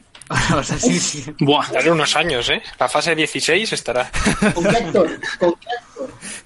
Yo es que la verdad que para ver a Conan en la continuidad o en la actualidad me meto en, por lo menos lo que da a entender la portada de Dark Horse, la de Berserker Unbound, que por lo menos Sí, de de Lemay. Lemire, de Lemire y de Odato. cual. Es que, Que aún la por lo sigo, menos digo que aún yo- la sigo esperando. es que esto viene también... seguro. Es que esto viene aparte también de lo de mm, No Road Home de los Vengadores. Viene de un What If que se hizo cuando se publicaba la serie What If, que era qué pasará, qué pasaría si Conan eh, acabara en el mundo actual. O sea, qué pasaría Claro. si Conan, si Conan vi- viniera a nuestro mundo. Pues bueno, han tirado un poquito ahí de la manta y han dicho, pues nos vamos a sacar esta macarrada de, de, También una de serie de de, de, Red- de Red Sonja que la traen a la autoridad también. no sé, Exacto, baja- es, es más o menos el mismo experimento. Fue en su Sí. tiempo cuando se, se, se publicaba la serie de What If. En los 90, seguro. Sí, más o menos. Y es un, un pequeño, como un pequeño, no homenaje, pero sí que han tirado un poquito de ahí. Y lo han unido con la vuelta de Conan, eh, con los derechos de, con la vuelta de los derechos de, de Conan a la Marvel. Y la segunda cosa de la que quería hablar es de la línea Marvel Saga, una línea que yo creo que con la que Panini pegó el pelotazo. O sea, Sí, eh, totalmente. Yo creo que es la Sobre todo línea- con Punisher. Exacto, yo creo que es la línea por excelencia, en la línea por excelencia. Todos aquellos que queráis empezar a leer lo que sea de cualquier personaje, podéis empezar por los Marvel Saga. Tenéis una colección abierta, que es la colección de Spider-Man. Eh, tenéis colecciones cerradas, como la de Daredevil, que acaba de terminar ahora, ahora mismo, termina dentro de poco. La del Castigador, de Gardenis, que también terminó hace poco. Eh, Puño de. Hierro, de High Brubaker, que también terminó hace poco. Jessica Jones. Jessica Jones, que también terminó en su tiempo. Y eh, como ha terminado Daredevil, quedaba ahí ese hueco. ¿En cuántos Entonces, tomos, en cuántos tomos ha quedado Daredevil? Porque yo quería empezarla. creo que era unos 24 o 25. Creo que llega al final. Creo que al final metieron la etapa de Andy Digger. Creo, ¿eh? Te estoy hablando así Joder. de memoria. Pero bueno, o sea, se queda justo antes de los cómics de los 100% Marvel, de, de Marvel. Eh, como quedaba ese hueco ahora que termina Daredevil, pues lo que han hecho ha sido, en un principio, Julián Clemente anunció eh, que en el plan edito- editorial iba a salir la miniserie de Garenis también, de Furia, Mis Guerras Perdidas, pero lo que han hecho han sido atrasar esa serie y van a meter Los Cuatro Fantásticos de Jonathan Hickman, que es una serie... Como agua de mayo lo espero. Como agua de mayo lo Es una serie que se estaba esperando muchísimo, ¿sí, Fede? Años y años esperándolos. Una serie que se estaba espe- espe- esperando muchísimo y es otro punto de entrada que también tenéis los novatos si queréis entrar a leer Los Cuatro Fantásticos aparte de la serie actual que está eh, guionizando. Esa Vanilla. no, en esa Ni con, el, ni con un palo, ni con la mano de otro. Oye, No, pues yo me la estoy leyendo, no ¿eh? Yo la estoy siguiendo y no está mal. Yo la estoy leyendo y no me- según Kuder a dibujarla, dije hasta luego. Sí que los primeros números fueron mejores que los que están Sara ahora. Pichelli, tío. Es que Sara Pichelli y Aaron Kuder.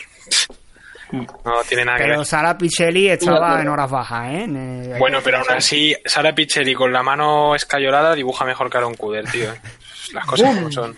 En fin, esas son mi- mis recomendaciones para el mes de septiembre. Ahí tenéis eh, canelita en rama para los próximos meses si queréis eh, seleccionar. Eh, vais cogiendo nota de lo que os hemos dicho. Nosotros Adiós, el vamos, a hacer, no- nosotros vamos a hacer un pequeño descansito. Eh, vais a escuchar unas cuantas cuñas de algunos podcast hermanos, como son el Descampado y dos frikis y un murciano. Aprovecho también para mandarle un saludo a los amiguetes de, de Mundo Skrull, que aunque todavía no, no nos han mandado su cuña, sí que nos han prestado bastante apoyo. Saluditos desde Brun.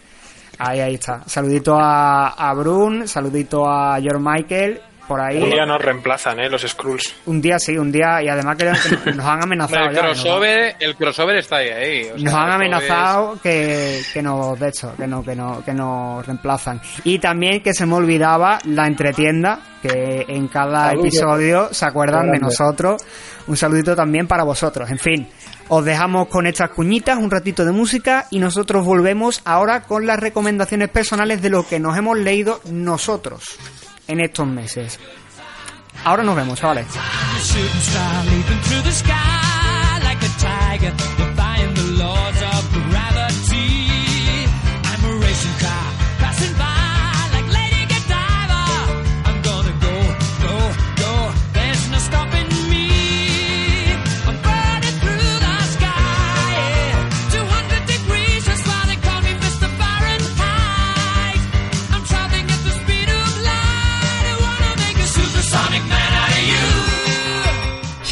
Sí, vale ya de hablar de cómics y de cosas. Vale ya, siempre con, con si Superman y cosas de estas. ¿qué Eh, dices? Pues no sé, la verdad, me he venido un poco arriba y me he puesto aquí a gritar como Pero- un loco, pero no, no sé por Pero qué. no ves que están haciendo un podcast. Ah, pues, eh, pues no sé.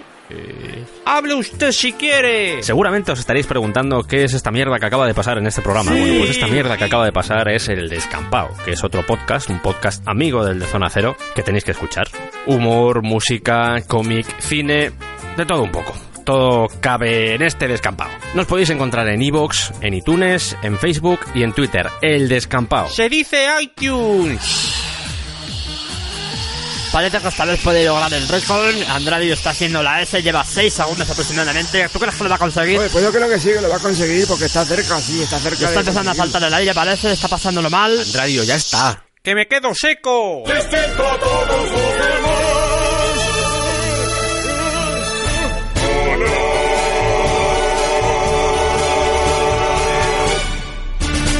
¿Qué mierda acaba de pasar?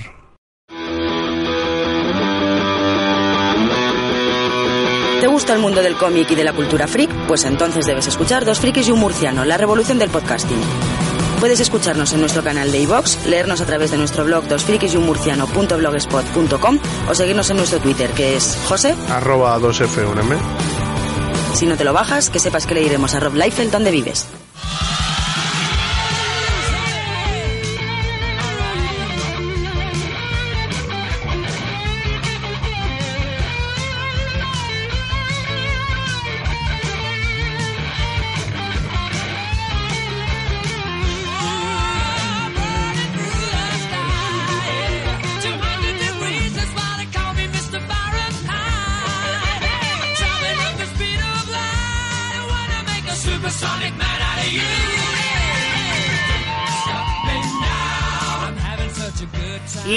Después de este descansito en el que habéis podido escuchar esas cuñitas y hemos tenido un poquito de eh, minutitos musicales en el que nosotros hemos aprovechado para beber, hacer pis, hacer cacotas y todas esas cosas que suelen hacer los seres humanos, eh, vamos a empezar con las recomendaciones que de lo que hemos leído, ¿no? Vamos a hablar un poquito de lo que hemos leído y de lo que nos ha molado en, estos meses, ¿no? Eh, vamos a empezar con el señor eh, Martín. Martín, ¿tú qué tienes?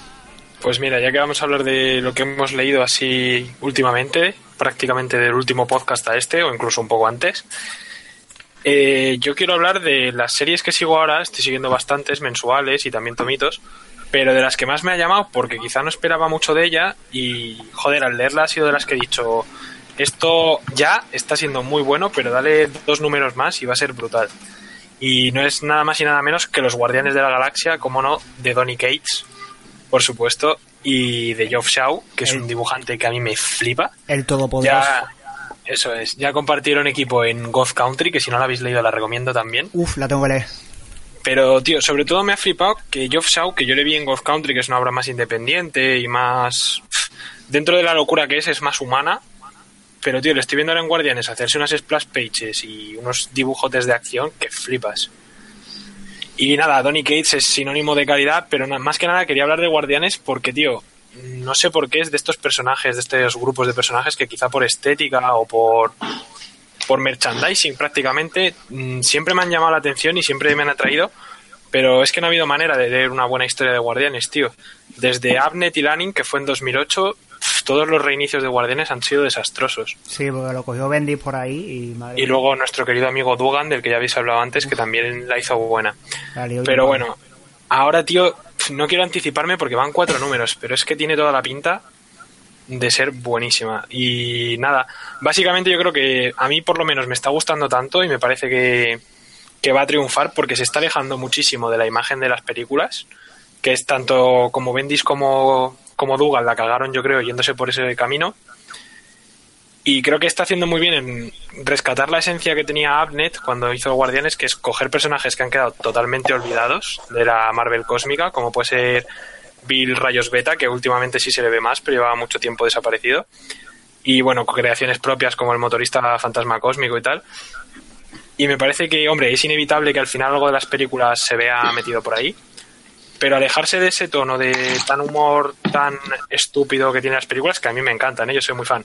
Pero me parece que en el cómic nunca ha funcionado y esta versión más épico-cósmica está funcionando. Es que llevamos cuatro números y ya nos ha metido un equipo de guardianes rival, guardianes oscuros, nos ha metido un guerrote cósmico y empiezan a rodar cabezas, ¿eh? Y no digo más. A ver, que diga Juan Carlos. Juan Carlos por ahí algo. que quería hablar, sí.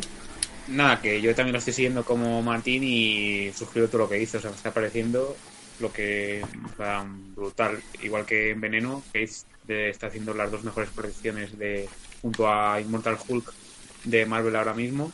Y para mí son unos guardianes. eh, yo nunca ni siquiera he visto las películas porque es un grupo que no me llama nada la atención. Me parece demasiado cómico para mí. Mark, ¿tú querías Sí, hablar? que Está dando una proximidad Eh, que es. Ay, perdón. No. Nada, ya está, eso, que, que es una serie que, que a tener en cuenta de las de actuales de, de Marvel.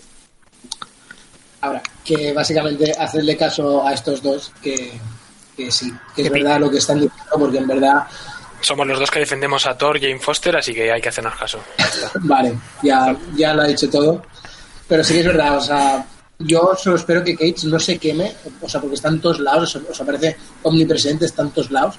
Tío, pero siempre tira lo cósmico al final. Yo creo que le funciona y que por eso Guardianes le pega muchísimo. Y ahora el Silver ser. Surfer Black ese que va a traer, le tengo unas ganas Le tengo unas que te ganas, imaginas. Que Eso ya, va a ser brutal. que ya sabemos que sal- ya sabemos gracias a Clemente el otro día que lo vi en Twitter que sale en grapa. Ojo, un momento, J se acaba de quitar la camisa. es. Eso Pato Donald inverso, inverso. Pero, eh, o sea, le está dando la vuelta al asunto. Eres modelo de Ron Liefeld. Ahora mismo eres modelo para Ron Liefeld. Mickey Mouse sería. Lo que pasa es que el batido de proteína me ha quedado un poquillo. J, J, J se está marcando un striptease, eh, el striptease que pudisteis ver el otro día en nuestra en nuestro Instagram que hizo el amigo Mark con los con los tomos de Spider-Man, pues se lo está marcando J pero sin A camiseta. Javi, le- Está marcando territorio, macho a alfa. Javi le gusta esto, ¿eh? Sin camiseta, lo que vosotros veis. Oh, Bueno, bueno.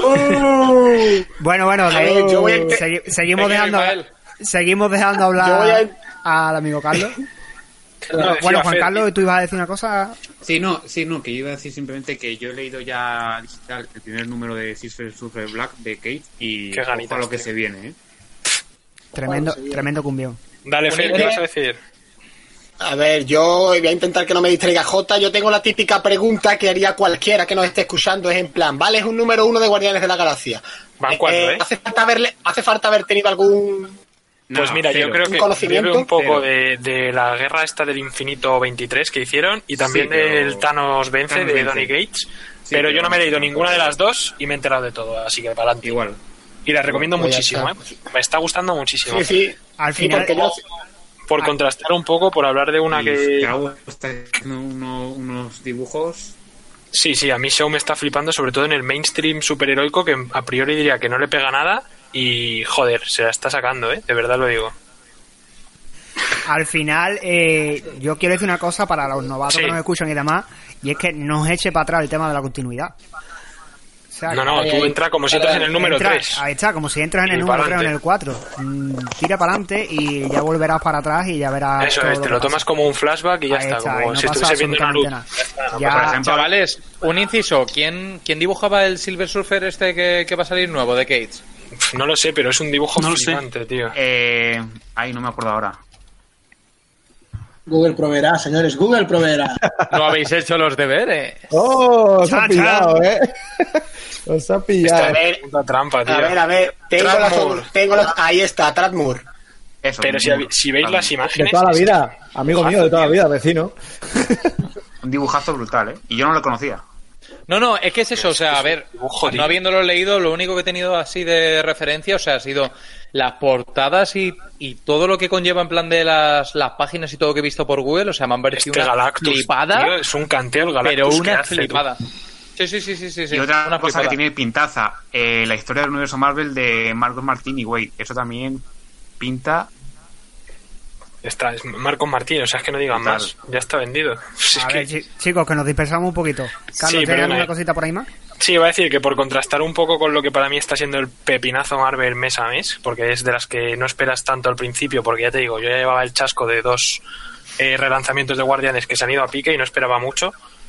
Y brutal está como, está empezando, pero por contrastar quizá la lectura buena del mes con la que más me ha decepcionado, y no porque sea una mala lectura, es la de Señor y Señora X, de Kerry Thompson. Y, joder, tío, ha sido un poco bajona porque venía del primer tomo que hizo Kerry Thompson con Pícara y Gambito, con Anillo de Fuego, que me pareció flipante, súper, súper divertido. Ese sí que no te, no te exige haber leído nada ni nada, simplemente que te sepas quiénes son Pícara y Gambito y que han tenido sus rollos. Y te mete en materia, mm, la comedia es buenísima, las escenas de acción son muy buenas. Pero ahora en Señor y Señora X, tío, se los lleva al espacio, que para mí es la gran cagada de los mutantes, salvo cuando lo hace Claremont, que lo hace todo bien. Cuando se los llevan al espacio, tío, es donde los, los guionistas se suelen atascar, tío, con los mutantes. Al menos lo que yo he leído. Cuando están en la Tierra lo hacen muy bien y en cuanto salen al espacio la lían. Y el dibujo también, tío, ha pegado un bajón el de Señor y Señora X, que me la seguiré haciendo porque queda solo un tomito y ya se cierra. Pero esta ya sí que no se la recomiendo, a no ser que seáis muy, muy fans de los personajes o del humor de Kerry Thompson. Alejaos. La primera, leosla a todos porque es buenísima. Y la segunda, Y- completismo, ¿no? La segunda y el tercero, que ya van a cerrar, sí, completismo. Completismo puro. Y nada más, decir también que me recomendó un amigo que desde aquí le menciono que es Nototakuzone en Instagram, que me viese el, el anime de Vinland Saga, que sé que muchos lo están mirando. Eh, vedlo, porque es muy bueno. Es como Vikings, la, de, la del canal Historia, pero en anime. Muy, muy buena. Ay, la Gerza. Joder, La. Garza no ha salido todavía, pero yo espero que salga. ¿eh? Inciso, seriaza, o sea, la gente de la- le da le da muchísima bola a Juego de Tronos, a mí Vikingos, Sí, sí, Vikingos me moló muchísimo más, muchísimo más. Pues mírate el anime J porque te va a molar. Y está en Amazon y engancha desde el minuto uno, de verdad. Viking. Lo peor es que soy Amazon Prime y no, y no he visto ninguna serie. de. Pues míratelo, tío, que van cinco episodios y ya te digo. Yo he te visto va el a primero y enganchar. es brutal. De Vinland Saga. Y me leí el primer tomo también, según vi el primer Muy, muy bueno. ¿Eres, ¿Eres Amazon Prime y no has visto ninguna serie, dices? Eh, yo también, ¿eh? Ninguna. American Ninguna. Gods, The también. American. Gods, Good Omens. Y The Voice. He de, he de The decir Voice. que The Voice, The Voice The no lo he Office, visto. tío. The Office decir- Community. He de decir que The Voice no lo he visto porque quiero leerlo antes. O sea, es Ah, una, Yo igual, sí, igual. es una cosa como The Walking Dead. O Así sea, Walking. Dead, la gente está súper flipada. No, no, yo lo The tengo, Dead el- ni la veas, ¿eh? Ni la veas. yo tengo el primer tomo, el primer tomo, más de la mitad, no puedo seguirlo. Pero Eh, me era demasiado. Si hubiera seguido, yo creo que si hubiera seguido las rústicas poquito a poco, mes a mes, yo creo que eso me hubiera hecho más fácil. Pero de coger, encontré una oferta en plan Alex Pop Y, el hecho de coger en plan tres tomos de golpe se me hizo se me hizo eterno, tío. Veía los tres tochales y decía, "Puf, no puedo con esto." Demasiado, muchos muchos personajes, pero mucho batiburrillo ahí, mucho uno muere, el otro no sé qué, el otro no sé cuánto. No me, no me dejó en plan satisfecho para, para seguirlo, tío, pero he de reconocerlo, o sea que lo tengo ahí al lado de la mesilla de, de la cama y tengo que seguirlo, o sea, sí o sí, porque la gente es que lo pone como una puta maravilla y a menos para criticarlo hay que leerlo. Bueno, pues seguimos con, con las recomendaciones y el siguiente va a ser el amigo Fer, el hombre del microdildo. Háblanos, Fer, ¿qué recomiendas Eh, tú? joder, con, es- con esa presentación ya me da miedo. No, puedo prometer que el dildo no lo tengo de cintura. Puedo prometer, puedo prometer y prometo. De la parte micro. eh, sigue, A ver, a ver, ce- centrémonos, por favor. A ver, no, yo traigo ahora un tomito que ha salido hace poco, que es la Liga de la Justicia Oscura, que por suerte ha mejorado bastante de lo que era el primer volumen, que era un poco... No sabría buscarle ya ahora el adjetivo. Yo la compré porque salía Constantine. Pero... Oscura, poco oscura, lo definiría yo. Eh, sí, es que también tuvo el problema de que lo mezclaron con demasiadas series, demasiados cruces de DC. Y lo que hace, la poca identidad que, que tenían los personajes la perdieron, se disipaban mucho. Así que estamos hablando del tercer tomo, que son 10 números americanos, así que la historia ya avanza bastante y encima hay un cruce que es Laura Bruja, con la protagonista que es Wonder Woman. Y lo más curioso es que la, el grupo está formado por Wonder Woman, Satana, Cosa del Pantano, Mamba y el Detective Chin, que es un mono con un gorro de a los Sherlock sí, Holmes. Raro, raro es. El mejor personaje, tío, con la espada. Sí, la verdad que sí, pero donde llega lo bueno es que el grupo que se encarga, que es guion y dibujo, eso es lo que están encargados de Detective Comics, Ahí que está. Tiny un cuarto y Álvaro Ah, Martínez bueno. Entonces ahí Y Raúl ahí- Fernández a las tintas, importante. Esa- exactamente, exactamente. Entonces, claro, utilizan la magia, y bueno, se inventan un origen de la magia, un mal uso de la magia y unas consecuencias de la magia en el mundo real. Joder, está muy bien construido, tío. Sí, es que es eso, es que yo no sé si se lo inventan, obviamente no lo he leído todo, pero lo utilizan de una forma en que dices tú, coño, quiero seguir leyendo, no te aburre. Aparte que mezcla muchos personajes relacionados con la magia que DC tiene a patás, puedes elegir los que quieras. Y una cosa que yo veo importante que es que meten a Constantine, pero no abusan de él. Y el Constantine, bueno, el de verdad, además. Sobre todo eso, pero, pero es que lo que pasa es que porque no abusan de él, no lo meten porque sí, como ellos Constantine, mete- mételo, no, no, no, lo meten cuando lo tienen que meter y cuando quieren le quitan protagonismo. Y lo mismo con el Doctor Destino, que me parece otro personaje flipante, que lo usan lo justo para que se mantenga el interés, pero tampoco abusan de él. Sí, y, y las motivaciones que tiene, que dices tú, joder, no me cuadra, pero tiene lógica. Sí. Totalmente. Tiene ahí, tiene ahí un doble rollo que, por ejemplo, el que haya leído el tercer tomo, eh, Yo no, así que no spoiles. no, no, no, al revés, pero le ve mucha más lógica a lo que él quiere hacer. Simplemente Sí, eso, sí. un poco de lógica. ¿El, el Tyrion cuarto es bisnieto del Tyrion de Juego de Tronos o...? Del robot Sí, cuarto. eh, está, está ahí, ahí. Primo- es, es primo hermano, primo hermano. Que alguien ponga el meme de Patum. Lo, lo importante es que los dos molan, tanto el bajito como el alto. Ay, ay, ay, ay. No, pero es lo, es lo que digo, es un buen uso de personajes relacionados con la magia, una mezcla de personajes que a, a priori parece que no tienen nada que ver, pero todo funciona y yo la verdad que con Tiny un cuarto me pasa lo mismo que con Tom Taylor, está muy infravalorado o simplemente que no se le toma tan en cuenta y cada serie que te hace el mínimo de calidad te lo da. El del 8 Que te no ve- baja, sí, sí, total. Es que es eso, dices tú, joder, no está en el top, no es un Moore, no es un Frank Miller, pero es que tampoco es un Bendy, no es un, Sí, es no es un, tío, Liefeld. es un tío que cumple siempre, ¿no? Ya hemos Claro que siempre contra, contra nuestros fetiches, ¿eh? Ya hemos nombrado a Liefeld, hemos, nom- hemos nombrado a, a Bendy. A Bendis. Joderme, tener- dejando a Rob aparte, tú dices tú, Bendis, vale, puede tener series muy buenas y series muy malas, pero es que este tío siempre está a un buen nivel y no baja. Juan Carlos creo que quería hablar por ahí. Sí, no, no, simplemente corroborar la opinión de, de Fer de que de los guionistas así de que no tienen tanto nombre de media tabla, digamos, Tinion y Tom Taylor también está, son de los mejores, porque Tom Taylor también Tal estoy cual. leyendo su amistoso vecino Spearman y está haciendo un, re- un reinicio del personaje alejado de todos los países y todo el, el- la es una delicia de serie también con el dibujo de Juan Cabal que es también una locura Bueno, pues por ahí tenemos la Liga de la Justicia Oscura del amigo Fer. Fer, ¿tienes algo más por ahí? Eh, no, nada, simplemente repetir que es una serie que aun teniendo tres tomos, después del primero le metieron un evento y que aún así mantiene el nivel, así que que nadie dude y no hace falta leerse nada antes, más que nada porque todo lo que venía antes sobra. Perfecto, pues nada. Ahí tenemos la de las recomendaciones de- del amigo Fer. Pasamos a, a Jota con lo que yo creo que es uno de los pepinazos mm, que han salido últimamente relacionados además con el mundo de, de Black Hammer, pero que os lo podéis leer sin ningún tipo de problema, sin seguir la, serie principal. Eso sí, hombre, se disfruta un poquito más si lees el mundo de Black Hammer, pero hablamos de eh, Doctor Star, ¿no, eh, amigo J? Eh, sí, como dice bien Carlos, o sea, sí que es a lo mejor no imprescindible haber leído eh, Black Hammer. Lo que pasa es que yo creo que es una historia, independientemente que se puede leer, o sea, de forma individual y que te la puedes leer por sí misma. O sea, a mí me, a me ha parecido una historia increíble, ¿vale? O sea, y de lo mejor de, que, que he leído este, este año. Lo primero, que suelo además decirlo al final, eh, repercutir en la edición que tiene, que es de Astiberri.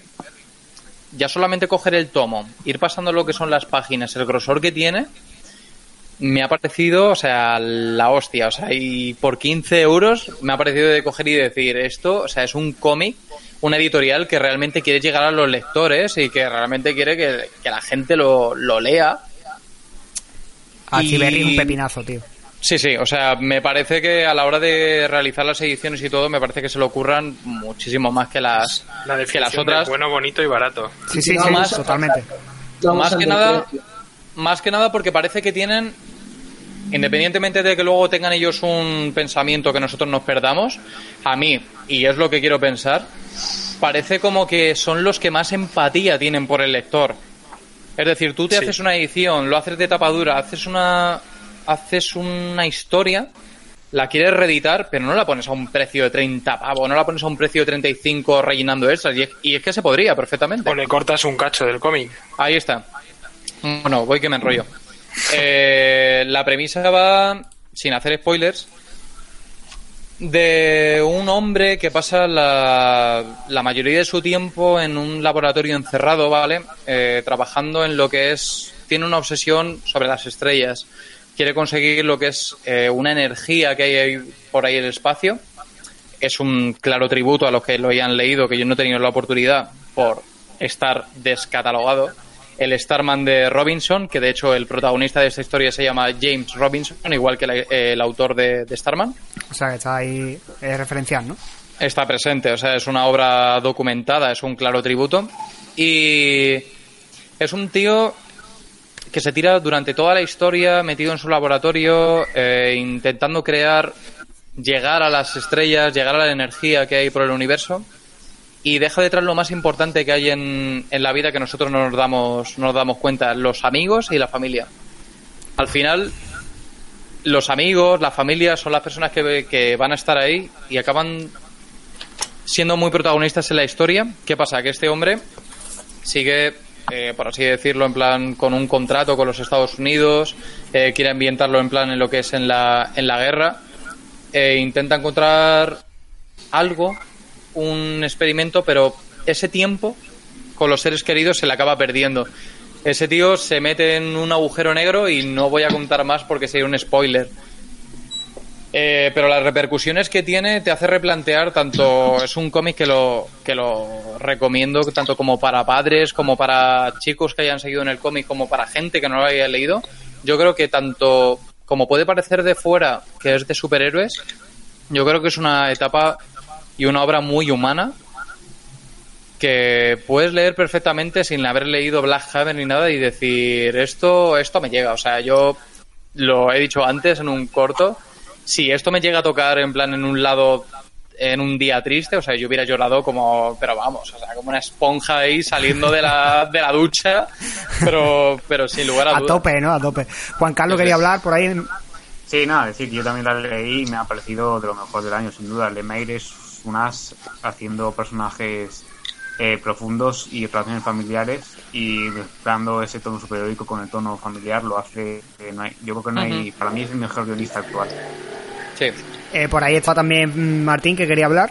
Sí, yo por lo que decís, y no lo he leído, ¿eh? pero por lo que decís parece interestelar, pero bien hecho, ¿no? Sí, yo creo, mm, más o menos la premisa me ha sonado Mm, mucho. tira por Pues ahí, mira. sí, tira por ahí. ahora que lo dices buena re- buena comparación Sí, sí, sí, sí, tira por ahí. Eh, primero Ale, Ale.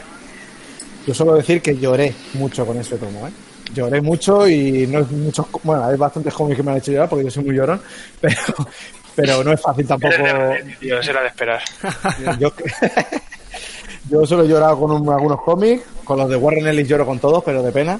Y, hostia, No, tío, joder. fuera fuera Fuera, un momento, dame un segundo, un segundo. Eso ha sido como eh, como Mercurio en la película de la era de Ultron, ¿eh? En plan, no lo, vi, no lo has visto venir, pero vamos. no lo habéis visto venir ninguno. Hola, ¿eh? Continúen. Este tío Bebe Mau, no le hagáis caso. Eh, A mí lo que me, a mí lo que me sorprende eh, es que es un tío, o sea, Jeff Lemire es un tío que todo el mundo lo dice, dice, sí, es que recurre siempre a lo mismo, recurre a lo- al tema familiar, recurre a no sé qué, pero la gente lo que no se da cuenta es que es un tío que está recurriendo a un tema familiar, pero cada historia no tiene nada que ver no con tiene la nada que ver con la otra, claro. O sea que eso, hacerlo más complicado no es porque sea mejor. O sea que tú cuando haces algo simple, cuando tienes un estilo propio, o sea, cuando coges y empiezas a derivar en distintas cosas, o sea, ahí es cuando dices, este tío, este tío sabe, porque este tío tiene un género, él ha Sí, decidido total. tirar por eso, y él tira. Y, y sigue vendiendo. Sí, sí, y sigue vendiendo. hacer, y la gente creo- sigue flipando. O sea, que es que ahí yo creo que donde radica la calidad de un, de un autor. Hay que hacerse un especial de Lemir porque yo creo que lo merece Sí, y hay tantas obras de que se pueden comentar, cada uno que comente una o algo así, porque da para rato, ¿eh? Y es precisamente lo que dice Jota, que al final tira como a los dos, tres temas fetiche, pero los trata de una forma nueva en cada obra, tío, y es que es alucinante. Y sigues diciendo, venga, va, si lo escribe Lemir va a tener tema de familia y vas a, va a hacerte llorar. Pero el cabrón lo consigue igual, o sea, es que da igual que lo veas venir porque te la clava. Ya Lo, está. Sí, sí, lo apuntamos, totalmente. lo apuntamos por ahí, lo del tema de, del especial de, Lemie- de Lemire. Eh, creo que, si no me equivoco, Fer quería decir algo, Fer. Que lleva Sí, media hora por vamos, ahí era algo relación. sí, no, porque es, prácticamente me estaban respondiendo Martín y J con el tema de que Lemire utiliza siempre lo mismo, pero lo mismo da que sea un tema familiar, porque yo, por ejemplo, eh, de un tipo duro, por la relación que tiene el protagonista con la hermana, personalmente me he sentido muy identificado con la obra esa en concreto. buena. Sin ser, Muy sin buena ser la al- sin ser la mejor que tiene, por el tema mío personal, me he sentido muy.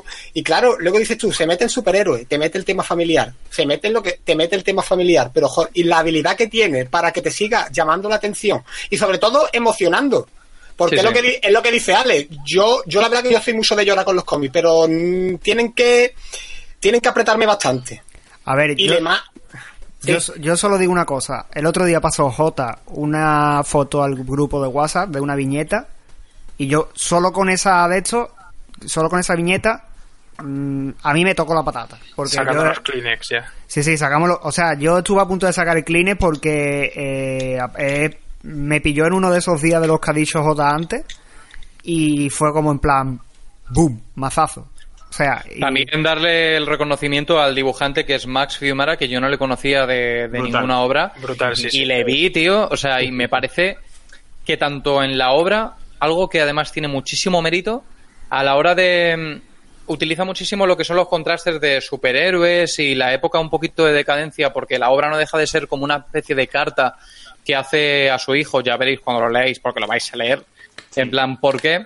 Eh, utiliza un montón el contraste, que eso a mí es una cosa que me encanta, un recurso que es eh, como el momento feliz Sí. que tiene el protagonista en plan en una etapa que es como todo súper colorido y luego en la etapa de la decadencia que se está todo, todo con gris y tonos ocres, tono gris, no sé qué, que a mí, sí, me, a mí me- mucho, me con, encanta, juega tío. mucho con ese tipo de, de narrativa Sí, sí. visual, ¿no? Y la- O las, sea, dos y para Max Fiumara, brutal. Las dos páginas que tiene en el, en el, en el laboratorio. La de los experimentos. esa- esas dos, esa, esa- la de los experimentos, esas dos páginas me parece que son dignas de, de analizar porque es una obra de arte. Sí, Eso es increíble, eso es increíble. Así que nada, ya para terminar, o sea, Doctor Star, Astiberri, 15 euros, 128 páginas, o sea, eh, si queréis recomendar algo aut- autoconclusivo y que, que esté además de alguien que le mole Black Hammer o que independientemente no le guste Black Hammer pero que quiera tocar así alguna historia dramática y que toque algún punto melodramático, me parece me parece increíble. Sí, que no Y- es eche, no eche sin- para atrás eso de que es del universo Black Hammer. Ahí está, sin tocar spoilers, eh, o al menos intentarlo, el final yo creo que es de lo que más me ha molado de Lemire, porque me dice muchísimo del autor, de decir, casi siempre las, las, las obras de superhéroes tienen un punto de, de inflexión en donde cualquier recurso hacen para que corra en el tiempo, resuelva. todo sea bien, todo se resuelva y todo acabe como el típico superhéroe que coge, le mete un puñetazo al malo, eh, acude a otro que es más fuerte y acaba siendo con el, acaba acabando con el malo. Pero el hecho de que acabe como la vida misma, o sea, la crudeza de la vida, o sea, a mí me pareció brutal que dije, chapo, tío, chapo. En fin, pues por ahí tenemos. ¿Tienes alguna más mm, tú, mm, J? No, por ahora solamente voy a recomendar este, Vale. ya daré más la turra mes a mes. Tú eres de- además buena turra y además mm, yo creo que, vamos, yo voy a ir ya a la tienda y eso que está cerrada. Voy a ir ya. Es voy a, increíble. Voy a reventar, voy a reventar una luna y me voy a llevar un, un Doctor Star. Eh, el siguiente es el amigo Alex, que también se ha leído otro pepinazo. Sí, Pero yo- este es un pepinazo que además yo creo que se debería impartir en las, en las aulas y todo. Sí, yo tengo aquí preparado un análisis sobre The Pouch. personaje- no, qué broma, qué broma. No es The Pouch, el, héroe de bolsillo. No, no, es broma, es broma. Tengo preparado eh, eh, March, que es una obraza eh, de guion de John Lewis, que directamente cuenta su vida. Por si no lo sabéis, John Lewis es un congresista, un congresista de Estados Unidos que luchó por los derechos de, de la raza negra en, Estados Unidos. Y es su vida que mm, a veces lees cómic en que la realidad, cuenta la realidad, eh, supera por muchísimo a la ficción. Y este es uno de esos cómics. Es un cómic que, que lees y dices, mm, increíble la vida que ha, tenido este hombre. Increíble. Eh, empieza contándote su vida de pequeño, que era sencillamente un granjero de, que, que cuidaba gallinas, un chaval que cuidaba en una granja de gallinas, y cómo él, eh, a través de su cabeza y de querer estudiar, querer estudiar y querer conseguir eh, estudiar como si fuera cualquier mm, persona de raza blanca, empieza a meterse en movimientos de este tipo, de lucha contra, contra la igualdad. ¿Vale? Se mete en movimientos eh, que luchan para de esta forma, pero de forma pacífica, a través de las enseñanzas de, de Gandhi. ¿vale? Eso te iba a decir, que de Gandhi. Todo se basa en la enseñanza de Gandhi, en la no violencia. Es un poema de amor, todo el cómic, a la no violencia, de principio a fin, pero a, a niveles que no os podéis ni imaginar. O sea, eh, los talleres que hacen para, para llegar a sitios, por ejemplo, en que no se permite comer a la gente de color encima de, en, en el mismo sitio que la gente de blanco, sino que les, les arrinconan en una esquina para que no se les vea, eh, toda esa resistencia de llegar a sentarse en el sitio donde comen los blancos, eh, a través de la no violencia, de que les insulten, de que les, les escupan, les peguen y ellos no hagan nada y no traten al- a la persona que les está tratando así como, como mala persona, sino como estás equivocado. y Sí, que no les devuelvan la- con la misma, no les paguen con la misma moneda, ¿no? Se te, se te ponen los pelos de punta y, y- o sea, este, mira que con Doctor Star lloré, pero es que con este cómic he llorado como tres o cuatro veces. Mm, Porque a estos, a estos grupos de no violencia no solo va gente de color, va gente también blanca y gente de, de todo, de todo tipo de razas. Y ver a esa gente eh, eh, luchar, eh, en eh, luchar por lo mismo, da igual la, la- la pensamiento religioso, pensamiento de raza, pensamiento de, de- de forma de pensar política, daba igual. Eh, es increíble, se te ponen los pelos de punta. Estaba por ahí Martín que quería hablar. Sí, yo lo único que quería comentar con Alex, que me parece que ya nos lo ha comentado antes del programa, que a pesar de que es un tocho muy grande, se lee súper rápido, ¿no? No se hace nada denso, porque a mí yo creo que es lo único que me echa para atrás, que me atrae mucho, pero me parece que va a ser lectura reposada y, y demasiado densa. Efectivamente, yo tenía ese miedo porque me fue el mismo miedo que tenía yo al principio y en cambio te atrapa desde el minuto uno. Te atrapa desde el minuto uno. Además juega, juega con, eh, con dos épocas. Eh, esta historia la va narrando el protagonista en la investidura de Obama. ¿vale? Hostia. Él está acudiendo a la investidura de Obama. Ya después ves. de haber luchado durante años y años para conseguir la igualdad entre, eh, entre razas, ¿vale? Entonces, él va narrando a la misma vez que, se- que está ocurriendo Claro. la investidura de, de- Entonces, todo el rato te mantiene eh, con, con los pelos de punta. Y, y- y va evolucionando, o sea, es una evolución Pues- muy, muy, muy drástica. Pues nada, tío, me voy para la tienda, venga, hasta luego. Merece, merece cada euro de lo que cuesta, eh, sin duda. Es además muy largo, es que es muy largo, pero no se te hace nada, nada pesado. Quería hablar también por ahí, Juan Carlos. Sí, nada, yo decir que yo lo leí el año pasado, en 2018, y me pareció de las mejores lecturas. Yo creo que tenía que estar en colegios e institutos, porque Y literal. Eso es aprendes. las que iba a decir. Además, lo tenía, lo tenía justo aquí a mano. Aquí lo Sí, tengo. sí, sí, sí. Y es que es, vamos, te enseña eh, una lección de eh, no responder a la violencia con más violencia, que es acojonante. Fer. Yo, eh, bueno, No, yo simplemente quería que me siento mal porque los cabrones estos tienen el tomo ya y a mí el tema el tema de los afroamericanos siempre me ha gustado por el hecho de que yo Soy del indirectamente barrio. del gueto, soy del gueto. No, siempre me he criado escuchando rap y quieras o no, el tema de los afroamericanos siempre me ha llamado la atención. Entonces, y el- lo estuve comentando con Alex hace poco, que sabiendo la importancia que es un cómic, pero estamos hablando de la historia de la humanidad. Otra cosa es que esté narrada en cómic. No habérmelo comprado porque obviamente es un tosh importante de página y claro, vale un dinero. Pero Yo joder, ahora, ahora- ahora que lo tienen los cabrones estos, yo no puedo decir que no. pues, a ver, yo me lo voy a comprar, pero que no voy a esperar prácticamente ya nada porque es que es que quiero leerlo. Ale. ¿Precio, chavales? ¿Precio? Eh, creo que costaba 26 euros, 26, 27 euros, creo que Ojo, es. ¿eh? No Pero está Alex mal. Es caro siete. para el tocho que es.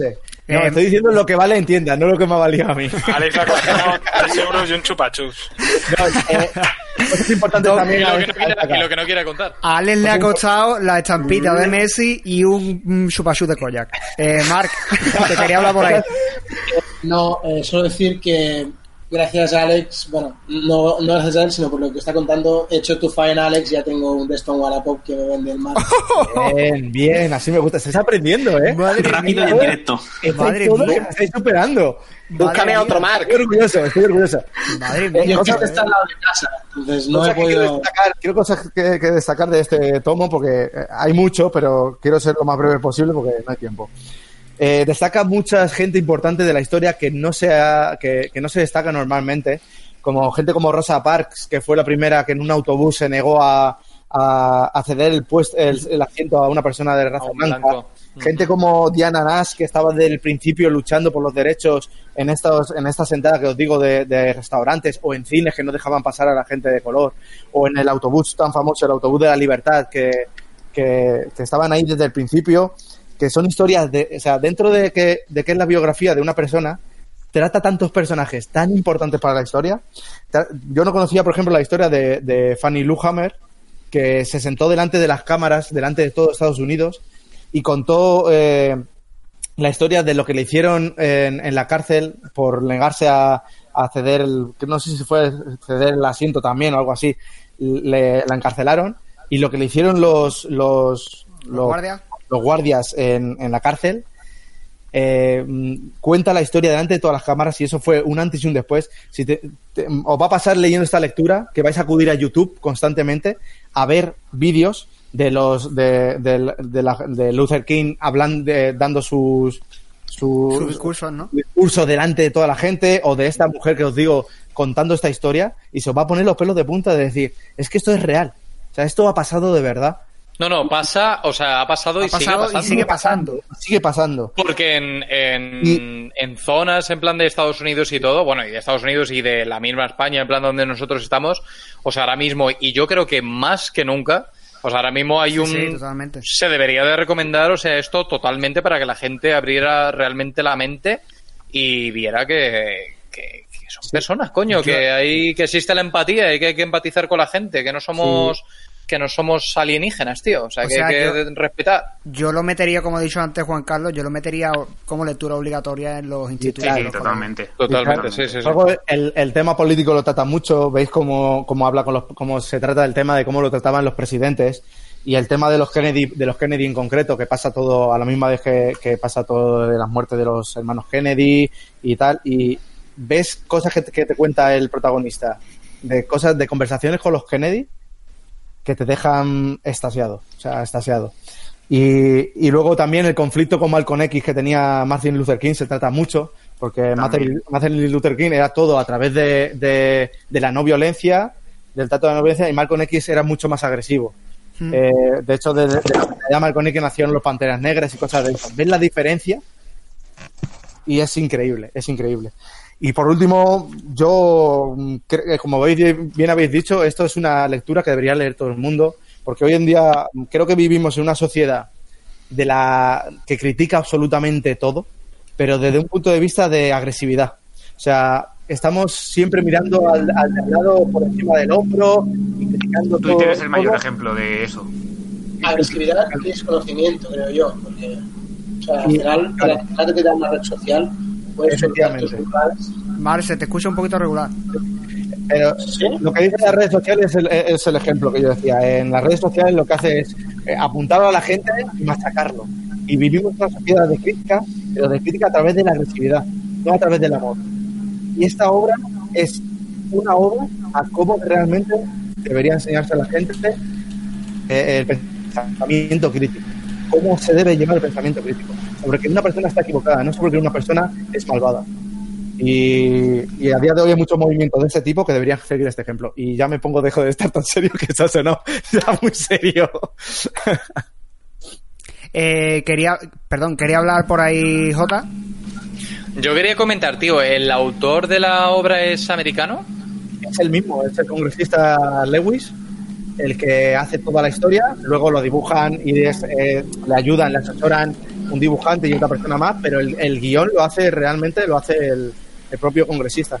Eso la verdad que me tira muchísimo más a leer el tomo porque los americanos son muy, a la vez que es un patriotismo que tú lo ves muy exaltado, como el francés y este tipo de nacionalidades y demás, son también muy, a la hora de esquivar estos temas y todo suelen, si te has dado cuenta todas las películas y todo del Vietnam y todo, suelen esquivar como mucho los temas estos y suelen plasmarse ellos mismos como si fueran los, los héroes. Todo lo Entonces, contrario. que lo haga un americano, ojito, me llama más. Fíjate, eh, aquí no se casan con nadie. O sea, arrean a todo. Hasta, a- hasta Martin Luther King se lleva su parte de crítica. Ojo, que Martin Luther King en el movimiento Sí, era un, No, un pilar. Hasta hay veces que, que, mm, es una de las cosas que me sorprendió mucho, porque Martin Luther King estuvo mal visto durante cierto tiempo, porque él llevaba mucho la parte de política, pero le costaba ponerse delante, delante de los guardias a recibir palos como recibían otros. Y se le criticaba mucho de eso. Y entonces el protagonista, que era más de recibir palos, le critica al principio, muchas veces. Pero luego, cuando se va metiendo en la parte más política, empieza a ver, a entender más a Martin Luther King. ¿Sabes? Empieza a ver más esa parte política que él no veía antes y, enti- y le entiende más. ¿Sabes? Que no, no eh, de cara a, a otros políticos no era bueno verle ahí. Entonces, tratan mucho ese tema. No sé si alguien más. eh, Vale, pues nada, damos paso a, a Fede a ver qué, qué es lo que ha traído él y que nos comente un poquito. Pues bueno, yo este mes, bueno, en realidad este verano he estado leyendo Spider-Man, la serie principal de Spider-Man que, ¿Cómo no? que ha empezado Fede como buen fan de. Spider-Man. es que además, bueno, como sabéis que Nick Spencer ahora se ha hecho cargo de, de la serie principal Qué tapón. y ahora, ahora en, creo que ha sido en junio, a principios de verano, ha empezado lo que es la, la primera saga, por así decirlo, grande de él, que es la de, la de Cazado. Vale, entonces, vamos a ver, las comparaciones son odiosas, pero por así decirlo, es como si fuese un homenaje a la cacería de Kraven. Es como, sí, más que se puede decir que es una, un homenaje, no una secuela. Un- Sí, está como a medio camino de las dos cosas. Sí, es como verdad. si fuese la cacería de Kraven, pero sin tanto misticismo, un poquito más moderna, más tecnológica. Y se basa en esencia en que todos los villanos, eh, como Spider-Man, que son animales, eh, los encierran, los secuestra Kraven y uno de sus hijos, y los encierra en Central Park. Que por cierto, no, no voy a hacer spoiler porque me parece que es como el primer eh, capítulo de- del evento. Lo de los hijos de Kraven, sobre todo cuando lo dibuja Ryan Otley, es totalmente una cosa que pasa en Invencible, que igual no habéis llegado. Pero Yo- es que es, es que es igual. Lo de un tío con bigote y muchos hijillos, ya, ya Sí. lo veréis. Aparte, la verdad es varias que... veces en Invencible, además. Sí, la verdad es que está muy chulo porque es como dices tú, tiene muchos hijillos y ocurre ahí una cosilla. Es tal cual lo que pasa que- en Invencible y es que es el mismo dibujante, es, es imposible no verlo. Pues está muy, muy chula esa parte. Y nada, eso los encierran a todos en Central Park, que si no recuerdo mal, no lo sé seguro, me parece que los encierran como en una cápsula parecida a la de Imperio Secreto o algo así, que rodean la Tierra con una especie de cápsula, pues hacen lo mismo en Central Sí. Park. Imperio Secreto, no, perdona, Invasión Secreta. Y bueno, se basa simplemente en eso, que lo que hace eh, Kraven es coger a todos los ricachones, estos eh, cazadores que hay en Nueva York, y los meten en una especie de simulación de realidad virtual. Y lo que hacen es cazarlos, dar rienda suelta a su ansia y a su ganar de cazar. ¿Y qué hacen? Pues que meten a Spider-Man dentro también de Central Park. Entonces se tiene que aliar, por así decirlo, con los. con los. todos los. los enemigos que tiene. Está dividido en partes, como sabéis, eh, la serie de Spider-Man son tomitos, los tomitos estos rojos. Creo que empezó en junio el preludio, que es como si fuese un prólogo. Luego en julio ha estado la parte 1 y 2. Y ahora, este mes, en agosto, eh, ya está la parte 4, la 3 y 4. Y el mes que viene ya es el final. Entonces, este, este mes, que es la parte 3 y 4, eh, sobre todo la 4, que la, la dibuja Humberto Ramos, me ha encantado el dibujo, cómo lo dibuja. Me ha encantado, es chulísimo. Y le dan bastante protagonismo en ambas partes a, aparte de a Kraven, por supuesto, sobre todo al lagarto. Al lagarto y su familia le dan muchísimo protagonismo. O sea que si os gusta ese, ese personaje de Spider-Man, os recomiendo mucho. Yo esta, esta última de agosto todavía no la he visto, pero la verdad es que me está flipando el evento porque yo creo que es justo lo que le faltaba a esta etapa de, de Spencer, que es algo más sólido, algo más a largo plazo que los dos, tres números Exacto. que duraban los arcos. Es que- Y me está pareciendo muy, muy buena. Si te fijas, de la etapa de Spencer eh, tiene un aparte de esta de la metódica que tiene de en plan de meterte a una aventurilla y demás de fondo tiene la, la, la metódica esta o sea la, la dinámica esta del personaje este que no se sabe quién es el de los 100 pies y Sí, demás y ojo, esa eso- parte está eso es muchísimo. eso es ¿eh? un running gag ahí que a Total. mí me quedan yo estoy por leer creo que son tres tomos todavía que tengo que leer de, de Spider-Man para ponerme al día y, y es el running gag que está ahí detrás. Entonces, es como todo lo que está pasando por detrás del escenario es lo del tipo ese. Sí, Que bueno, yo lo creo que a estallar, Kraven- que yo creo que va a estallar ya, vamos. Lo de Kraven llevaba también cociéndose desde el primer arco y ha sido como, Sí. de momento nos quitamos esto de encima y lo siguiente ya veremos. Pero la de, la de Kraven es como, joder, por fin está pasando algo con consecuencias, ¿sabes? Que hasta ahora era como actualizar secundarios, aventurillas Exacto. rápidas. Y ahora ya tiene Es algo más. como eso, claro, es como que Spencer ha venido, te empieza a meter los primeros números, pim pam, pim pam, te va metiendo en la historia y de pronto, pum, te mete a Kraven y ya Tal te mete cual. una historia gorda, que es lo que se echaba de menos en Spider-Man realmente, una historia, mm, por así decirlo, como vuelta a los orígenes. Y que cambie algo algo, que cuando acabe claro. no digas, pues Peter está igual, ¿sabes? Ya Sino está. que... Claro, que tenga consecuencia una etapa con otra, con lo que pasaba antes, que acababa una etapa y, y entraba de cero otra vez. Claro. Y la verdad es que hay ganas. Bueno, ahora en el, en el número 4, este último, sin entrar en spoiler, hay un pequeño giro de guion. Es muy suavecito, se ha visto ya en muchos sitios, no es nada extraordinario, pero bueno, le da ahí un poquillo de chicha a la historia y te deja ya con ganas de ver el final, que, que ahora es ya en septiembre, el último. No sé si estará dividido en partes en el mismo tomo, será un solo capítulo, no lo sé, pero la recomiendo. Imagino que será un, un único capítulo porque creo que en octubre Imagino que empezaba, sí. empezaban a lanzar ya las grapas y según dijo Clemente eran después de cazado. O sea, de- Pues justo acabará. Sí, en septiembre acaba tomo. cazado y luego ya empieza en grapas. Y luego eh, ya Spider-Man. empieza- Grapas dobles, me parece. Pero con la sí. grapa, sí. Sí. ¿Y alguna otra cosita que tengas tú por ahí, Fer? ¿Hay Fede, perdón? Pues he leído, recomendado ya por fin, después de tantos años, me he Un- leído hace... Uno pepinazo. ¿Ha leído usted? Un Uno pepinazo, sí. Hace, lo he terminado hace cuatro días. El primer tomo de Gardenis de Hellblazer, que llevo años y años detrás de. Hellblazer y, y me he decidido a empezar por Gardenis. Y la verdad es que me, me ha encantado. No estaba seguro por qué sitio empezar, dudaba mucho entre si empezar por un tomo autoconclusivo, me daba un poco de miedo meterme ahí en tres tomos. y ya escuché el, el piloto y ya me lo recomendaste del todo. Ya está. Entrado por la Y casa la y verdad- o sea, por la puerta grande. Y bueno, me ha gustado al punto de que vamos, en el día 1 de septiembre me estoy, toma- me estoy comprando el tomo 2, seguro. Pide paso por ahí, Juan Y- Carlos. Bueno, yo decir que yo de, de, de Luis Denis estoy empezado por el coleccionable de Vértigo, los dos primeros tomos, y igual me ha dejado flipado. Ennis es otro autor que nunca falla, es muy macarra, pero le da mucha profundidad al personaje y a mí me encanta, la verdad. Y Fer por ahí creo que también quiere hablar. Nah, yo solo decirle a Fede que has empezado la casa por los cimientos. Porque es que tú te pones a analizar la etapa entera de Hellblazer y como te pases de Ennis, estás leyendo algo demasiado posterior. Y como te metas en Delano, En Delano. no te va a cuajar el personaje, no te vas a cuajar tanto el personaje como para meterte. No es tan atrayente. Entonces, Ennis son los cimientos y a partir de ahí ve hacia atrás o ve hacia adelante. Y, o sea, que es la mejor etapa que es la mejor etapa que puedes haber elegido.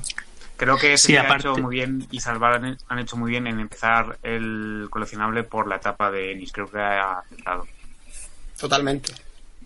Han empezado por ahí el coleccionable, lo han hecho distinto. Sí, Pues Quizás haya sido por eso, ¿eh?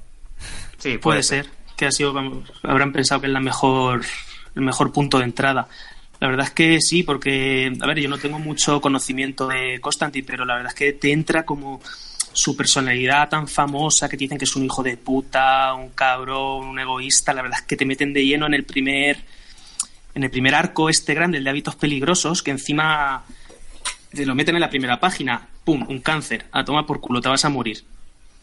Y la verdad es que es muy, Y cómo sale muy de duro. ello es que es- es cómo, maravilloso. cómo pacta, cómo, lo, cómo engaña al demonio para, para no morir. La verdad es que es un, un puntazo de, de para empezar, vamos. Y que- además es que de te- las pocas creo de Hellblazer que luego tienen continuidad. El cómo sale de ahí va a implicar a lo largo de los siguientes tomos sí que le va sí que va a ser parte vital del personaje. Nunca mejor dicho lo de vital porque si no estaría muerto Sí, ya. Y tiene todos no. los personajes. No sé, spoiler, unos tío. personajes- Si tiene un cáncer en el número secundarios. creo que es el número 30 y algo de, de Hellblazer cuando entra Garcenis tiene un cáncer y la serie llega a los 300 yo no sé cómo Sí, acaba, creo eh, que, no que- lo he leído toda, pero del cáncer Creo que sale, ya el, primer, el primero de ¿O no? Ennis empieza en el 41, creo. En el, Pues eso. en el número 41. creo. Del 41 al 55, me parece que es. Pero vamos, que se La fuma etapa, una el primer cajetilla- tomo, vamos. Se fuma una cajetilla por viñeta, ¿cómo coño no va a tener cáncer ese hombre, tío? Juan Carlos, ¿quiere hablar? Muchas ganas también de ver la nueva etapa dentro de esta nueva línea de Mundo de Sandman que va a empezar ahora en Estados Unidos. Es verdad lo que voy, a pedir en, lo voy a pedir en previews porque tiene pintaza. Es verdad que ahora, está ya. ahora lo habían... Ojo a la, a la portada alternativa que está bastante finita también. No Es verdad que ahora, dibuja, pero- ahora lo habían metido en Hellblazer, no me acordaba, tío. Es cierto. Tiene se- o sea, lo habían metido en Sandman Universe. Tiene sentido Claro. porque... el Tiene sentido tomo- porque Vértigo ha chapado, básicamente. Sí, básicamente. Directamente. No, pero quiero decir también que tiene sentido porque él en los primeros tomos de Sandman tiene Sí, una relación ahí. con Sueño, sí. con Morfeo y demás, y bueno, por eso te Aunque digo la primera aparición es en La Cosa del Pantano, ¿no? De- Sí, la primera Sí, aparición sí. es en la cosa del pantano. Pero tiene el tema ese, después está todo el tema de, De hecho, hay- hay una Lady anécdota Joanna con eso. Constantine, que es la bisabuela o la tatarabuela, una cosa así rara, que siempre ha estado pululando también por el universo de Sandman y demás. Entonces, eh, ti- tiene, vamos, tiene su relación. que- hay una anécdota con, con lo de la primera aparición de Hellblazer, porque Hellblazer como tal, como personaje, John Constantine, que nunca se le llama Hellblazer, pero bueno, eso fue cuando, cuando ya le hicieron su serie propia, creo que aparece en el número... mi, mi. Sí, para un personaje que me gusta, déjame hablar, tío, que solo llevamos tres horas de podcast. No, el, el personaje como tal aparece ya en la saga que es American Gothic, que es en el número 37 de La Cosa del Pantano, pero el cabrón de Alan Moore dice, no, si es que ya había salido en el 27, porque de relleno dibujaron a un tío que se parecía a Sting, el de, de Police, Sí. y luego con la retrocontinuidad esta, pues dijeron que, que sí, que era Constantine, que ya estaba por ahí de fondo y que ya a partir del 37 es cuando sale. Y luego ya, pues al año de acabar la cosa del pantano le dieron serie propia y merecida, porque es de los mejores personajes que ha dado el mundo del cómic, por lo menos para mí. A mí me ha, me ha enamorado y fíjate que llevo un tomo, que son 300 y pico, pero vamos, me ha encantado. Y la peli Además, de Keanu me- no está mal, ¿eh? La peli de Eso te iba a decir, no digo, me, pa- me parece que la peli de Keanu Reeves está de, de John Constantine, me parece que está basada justo en esta saga, la de que tiene Sí, sí, cáncer. sí. Yo es que no he visto Sí, la peli. Sí, sí. y Lo, que- lo que pasa es que se toman muchas libertades, porque sabes cómo son los directores americanos y cuando toman Sí, algo es británico lo, lo trastocan, pero que es una película que se ha llevado más palos de lo que merece, porque yo la vi en su Claro. día y la he visto hace aproximadamente un par de meses y la película coge lo justito para que digas tú, coño, esto es de Garenis. Joder, Otra pero cosa es que ya... otra- Sí. Esa película tiene años y años, ¿no? 2005, me parece, 2004. creo que es. 2005, sí. Yo me recuerdo de esa película de verla, o sea, me acuerdo de verla en casa Pues- y todo, de mirar así la, la tele y de decir, pero ¿esto qué es, tío? Y luego al final, o sea, lo Yo fui creo que- recordando y demás y dije, pero yo qué sé, tío. Keanu Reeves haría Matrix y tal cual Matrix se fue a hacer No, que yo, creo, o sea, yo creo que lo pilló incluso entre medio del rodaje de Matrix. Entre medias, puede ser. Puede que lo pillara Mm. totalmente. Pues la veré, no, no he visto la peli, pero la veré. Más actual, la de, la de animación de Constantine, de City of Demons, está muy, muy guapa esa serie. O sea, esa película, perdón. Película Sí, animada de una horita y diez o algo así. Muy, muy buena. Sí, que además. Además, muy cómica, además, ¿eh? Muy cómica. Además no hay, sigue- ¿no? de Constantine. ¿O iban a Sí, hay una serie que Hay sí, la hizo Sí, Matt ver, sí. Ryan y la... La serie os la podéis ahorrar, la verdad. La No, serie- no, no, no, no, está no, mal, a ver. está mal, pero la podéis ahorrar. Sí, lo que pasa es que la mayoría de los capítulos están muy mal enfocados, pero Hay tiene un par de ellos, hay Sí, tiene un par de ellos que es el puro cómic vértigo. Hay dos o tres que son muy buenos. Sí, pero a en general. la serie la serie empezó como serie en solitario. Después en CW, sí, en de CW. acción real, todo No, eso sí. La chaparon, no, no estaba en CW, estaba en otro canal. La chaparon, CW compró los derechos y lo metieron al personaje a partir de, eh, no me acuerdo qué temporada, de Arrow. Y después apareció en dos o tres capítulos de Arrow y eh, se metió en la, no sé si en Legends esta of temporada anterior o en la anterior de Legend of Tomorrow. Entonces ya está metido de Muy ahí. mala, por cierto. Y la... No, coño, ¿Qué no, va, qué coño? mala. Al Ah, revés. yo Si me es- si- Yo es- fuertemente. Si es- A ver, a ver, que te duermas tú, que te duermas tú no significa que sea mala, ¿eh? Bueno, vale, no me gustó nada. Pero, pero.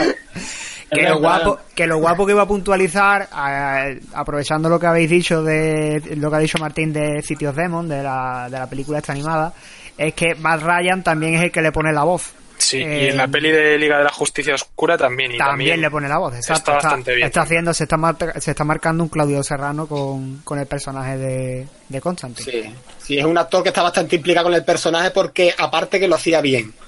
La verdad que lo hacía. Otra cosa es que la serie no cuajara, pero el, el actor se ha tío visto es implicado. clavado. el tío es clavado Sí, sí, es igual, es igual. El tío es clavado. Eh, eh, pues bueno, tenemos eso por ahí de, de Fede, Hellblazer de Garcenis por una parte eh, y el arco de Cazado de, de Amazing Spider-Man, de la serie de, de Spider-Man. Eh, y vamos a pasar con el amigo Juan Carlos, que tiene una cosita que yo creo que son de ratones dopados, ¿no, Juan Carlos? Así es, de ratones con músculos de batidos de proteínas ahí bien, bien mazadetes. Bueno, yo os vengo a hablar de... Sí, crossfiteros.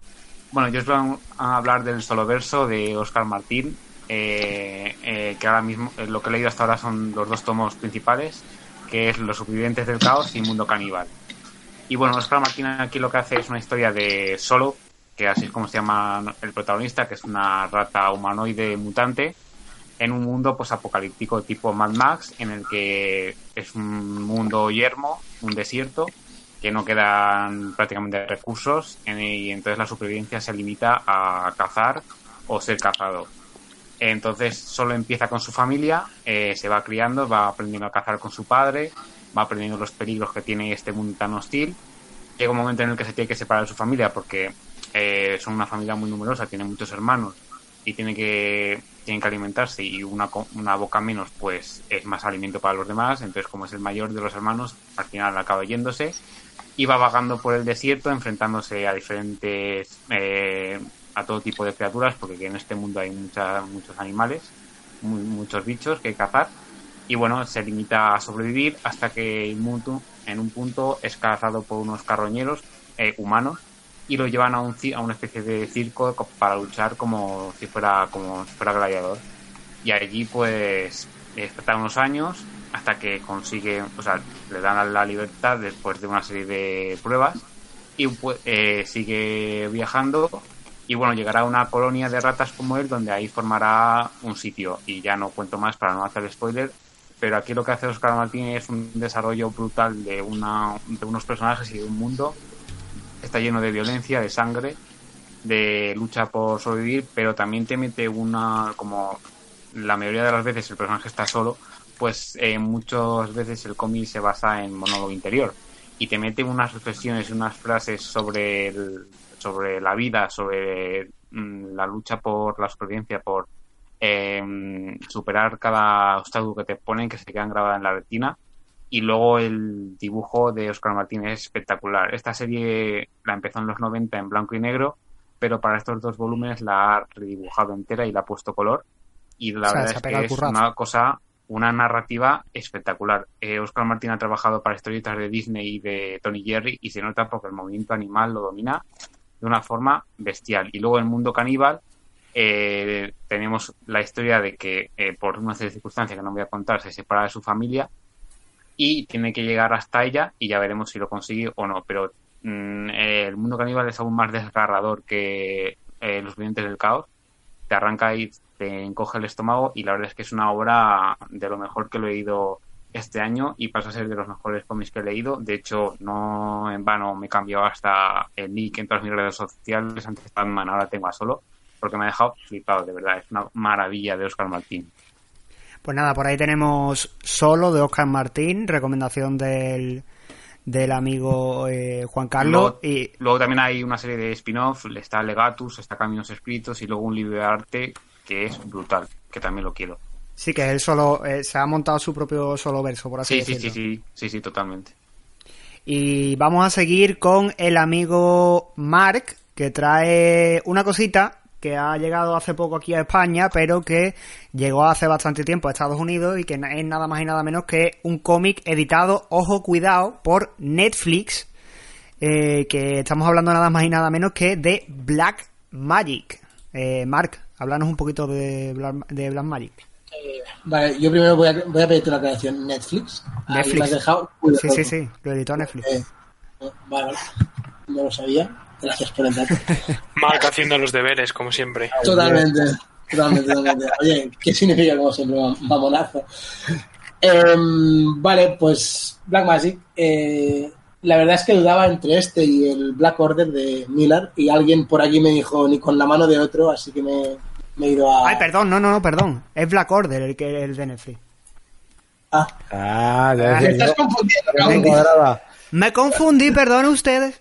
Black Magic es el, el cómic que está bien. No el de, no el de Millar, ¿sabes? Pues, di- pues dicen que el de Miller está muy bien. Ojo. No sé si es para atrás, no sé si es para atrás porque sea Miller, que Miller de vez en cuando hace cosas buenas. Bueno, sí, va. buenas son, lo que pasa es que las deja a medio, a medio escribir y ya está. Eso sí. Quizá, quizá en algún momento así caiga el Black Order, pero de momento ha quedado el Black Magic. Eh, bueno, básicamente es de Greg Ruca y, o Rouca, o como queráis pronunciarlo. Y Nicolas Scott conocía a, a, a Ruca por Lazarus, gran serie, si no la conocéis, compradla. Y si no, hablad con nuestro amigo Alex que os saca unas ofertitas ricas. Eh, no tenía ni idea de quién era Nicolas Scott y la verdad, después de mirar un, poco, o sea, un poquito por ahí, eh, se ve que lo que hicieron en Wonder Woman no está nada mal. No sé, ten- tengo que leerlo, hablo desde, el desconocimiento de esta etapa, creo que... A mí no me terminó de enganchar, pero está bastante bien, la verdad. En algún momento supongo que la leeré por conocer un poco más de estos dos, porque la verdad es que... Y vale, eh, lo que nos presentan básicamente es a, es a Rowan Black, que a priori es bruja y policía o policía y bruja. Eh, aún, no, aún no sé exactamente qué punto eh, domina más su vida. Y bueno, eh, básicamente vemos el principio de que su vida se empezará a ir a la mierda por algo que aún no nos han contado. Al final es un tomo de 136 páginas que tampoco tiene mucho tiempo a contarnos nada. Eh, simplemente mm, están sentando las bases de lo que se está viniendo. Y básicamente es una historia que yo, ca- yo ca- categorizaría en plan noir, mm, terror sobrenatural, quizá eh, me recuerda mucho a Fatale, o sea, no sé, la, la otra referencia que tengo de, de este estilo es Fatale, eh, salvando diferencias. Am, si, si, si gusta el estilo policíaco, tiene esas pinceladas, ¿no?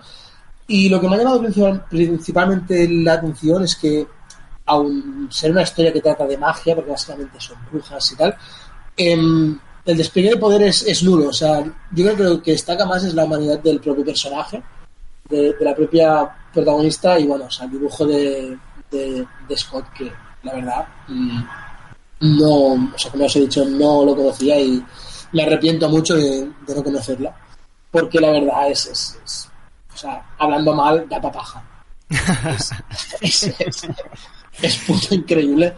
No, no, la, la expresividad que se gasta, el, o sea, cómo, cómo narra, cómo dibuja, cómo, cómo sus propios personajes hablan con los ojos cuando uno está triste, no, o sea, se le nota en la mirada cuando tiene dudas, cuando no sabe qué hacer, cuando está contento, cuando tiene miedo. Am, es un, como os digo, es un tomo muy introductorio. eh, es en blanco y negro con toques de color, que es a, a mí a mí esa parte me recuerda Ah. mucho al Sin City de Eso te va a decir a los Sin City. Joder, tío, lo vi el otro día en la tienda y porque ya me había gastado los dineros, que si no me lo llevo. Lo del el color es el tricolor o bicolor, es que es... Sí, es, Te es atrapa con abrir una página, ¿eh? Es totalmente, es en tonalidad de grises, sepia, no sabía cómo. Sí, no sí, es como sepia... A No ver, sé. Juan Carlos, que quiere hablar también. Sí, no, yo decir que Ruka también es de esos que nunca falla. Está Gotham Central, está eh, Lazarus. Y este también tiene muy buena pinta. He visto páginas del dibujo que estás comentando. y Es una pasada. Y si me permitís, sobre solo una cosa que se me ha olvidado, que los- eh, en el tomo de Los supervivientes del caos hay bastantes erratas. Y eso da mucha rabia porque, joder, una historia tan buena. Eh, es Evolution Comics es Panini, que es una buena una editorial que supone que hace las cosas bien y hay un montón de faltas de ortografía en el, en el tomo, así que a ver si saca una edición corregida, Corregida. porque tela. Eso Nada, simplemente eso. Bueno, pues por ahí tenemos... Eh, ¿Quieres añadir algo más, Marc? No, ya está. Eh, que bueno, el fuego, fijaos en, cu- o sea, cuando lo leáis, fijaos en el fuego. Yo es que, o sea, hay una splash page, ah, o sea, así con fuego, y o sea, es que me quedé embobado. Como Entre- cuando miras una hoguera. pero sin ir al lavabo después. Ah, ya está. Eh, solo que iros es, es el tomo 1, no, no sé cuántos van a ser, editado por Norma en 17 euros, creo. Eh, Aprobado para pirómanos, ¿no? no es Warren Ellis, Alex, cálmate. Pues nada, por ahí tenemos Black Magic eh, de recomendación del amigo Mark y voy a terminar yo con dos cositas que traigo, voy a ir rapidito. Eh, la primera de ellas es, yo creo que uno de los pepinazos. Yo esta serie, si antes dijisteis vosotros que es una de las series del año, yo metería esta como serie del año. Y es nada más y nada menos que Gideon Fall, del amigo Jel Lemire, al dibujo Andrea Sorrentino y al color eh, David Stewart. Mm, esta serie a ver cómo, cómo la ven, eh, cómo la vendo, porque, o sea, me- a mí me la Carlos. vendió, a mí, a mí me la- ¿qué? Dime.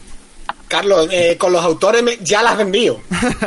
con los autores ya lo has vendido. Es que ya no Sí, solo ya guion está, y dibujo, está, es, el, está. es el color. La- el, es todo, ¿eh? el culpable de esta, el culpable de que yo me haya enviciado a esta serie es el amigo Martín, que él se la estaba recogiendo a, a ritmo USA y la estaba Martín y subiendo. yo son los Martín y yo por el grupo son los que más hemos dado por culo. con- Exacto, y con la habéis estado subiendo a Instagram y habéis dado Y poco, poco ruido y nos ha picado, nos ha picado. Y básicamente esto es una historia que compete a dos personajes, podemos decir, y a un edificio.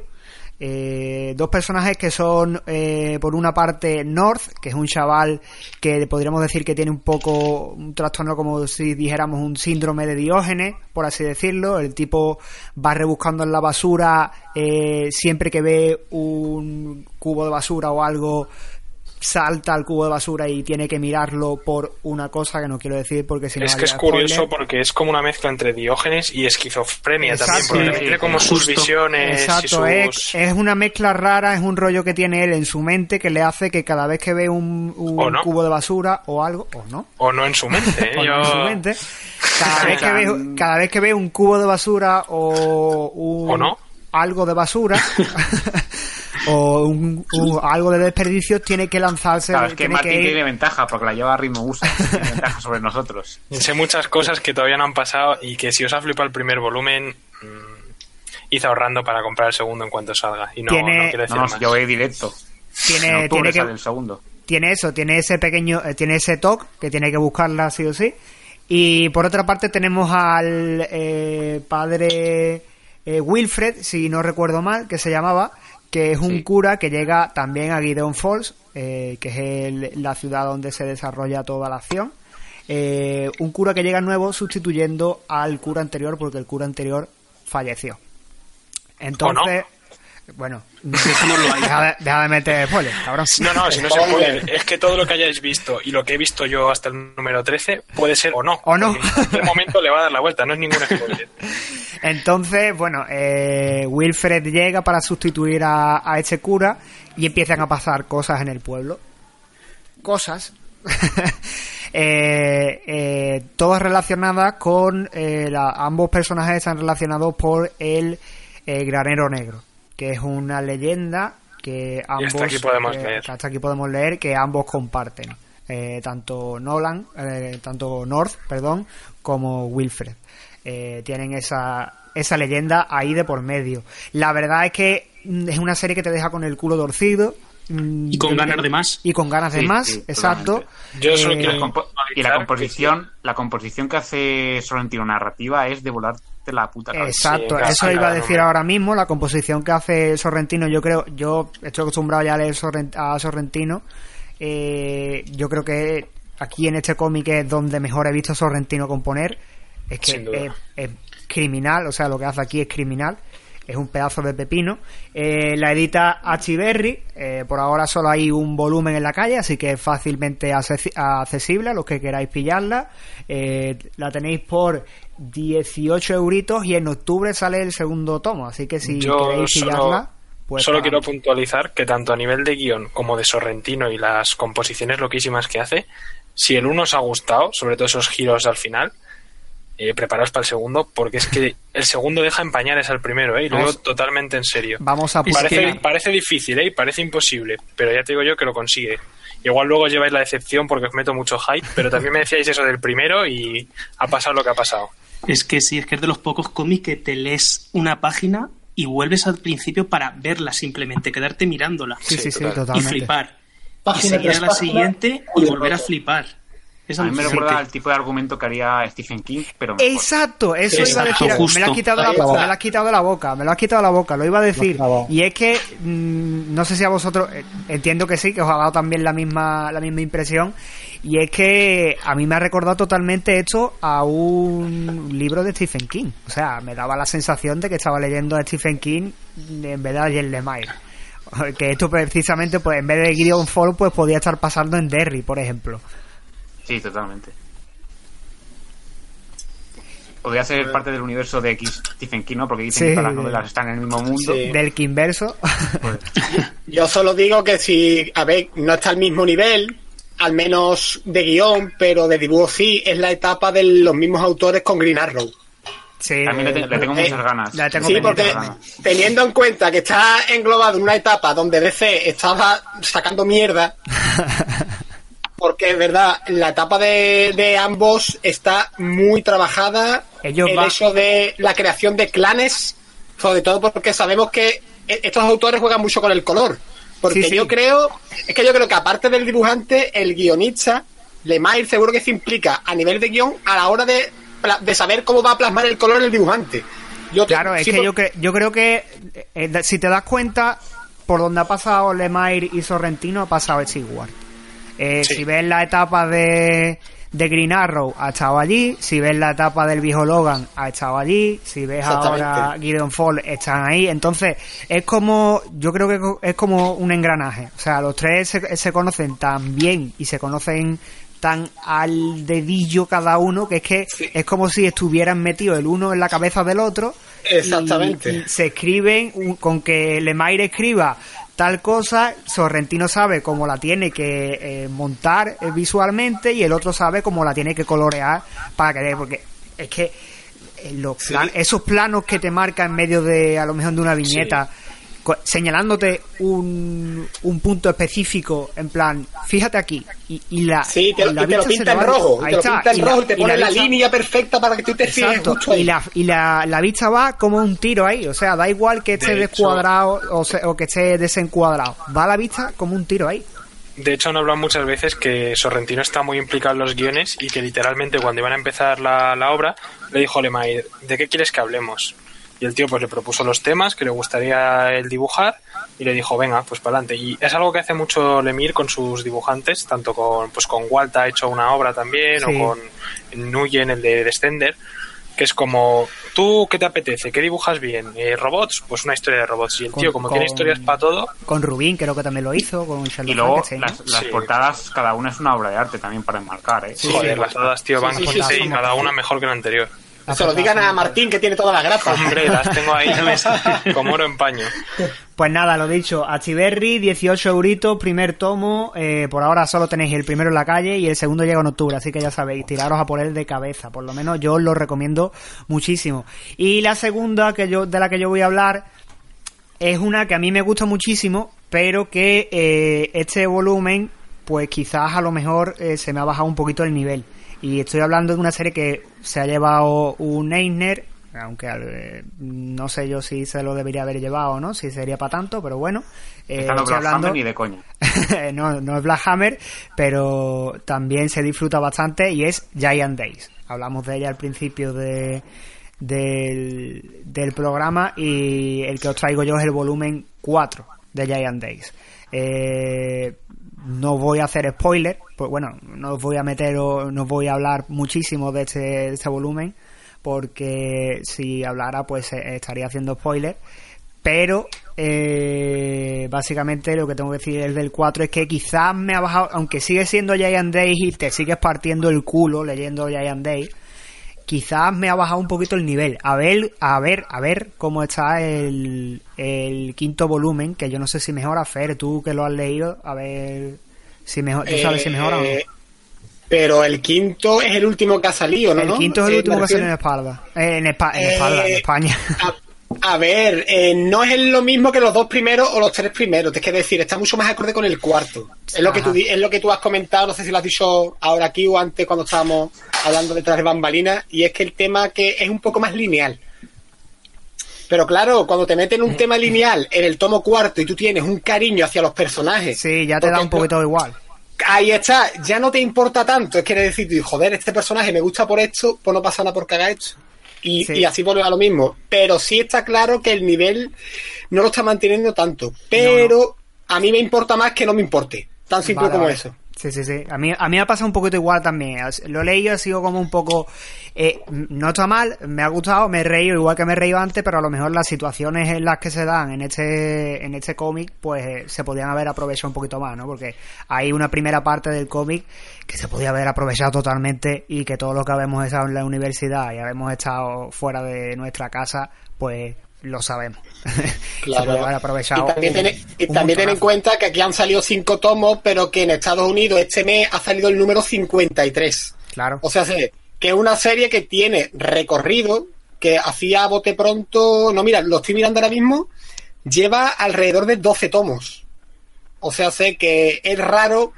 A ver, que te puede llegar a cansar. Que yo entiendo que una serie, si no avanza, obviamente en la universidad no van a estar siempre. Pero juegan demasiado bien con los tres protagonistas, con los recurrentes masculinos, que Sí. prácticamente tiene, tiene uno para cada una. Sí, tiene una para cada uno. Y, pero yo tengo miedo también por eso, porque es una serie larga y puede que, que es lo que me pasó a mí con Miss Marvel. Empezó muy fuerte, pero se mantiene, no sube el nivel. Entonces, el personaje te puede cuadrar y decir, me, me conformo con esto, o simplemente me aburro porque lo- me lo dio tanto en el primer tomo que para que me cuente lo mismo no sigo. Tenemos por ahí a Juan Carlos que quiere hablar. Sí, no, yo decir que yo leí hasta el segundo volumen y ya no seguí porque parecía que estaba entretenido y divertido, pero creo que no me aportaba ya lo suficiente como para seguir, porque sí, son tiras cómicas tan graciosas, los personajes, las tres chicas son muy divertidas, pero no sé, no me dio como para... Yo creo que con... Sí, sí, o sea, cuanto más leas, más dice, vale, sí, está bien, pero es que no sentía que avanzase mucho, entonces yo lo dejé ahí. Pero es una buena serie, ¿eh? Eh, Andrés.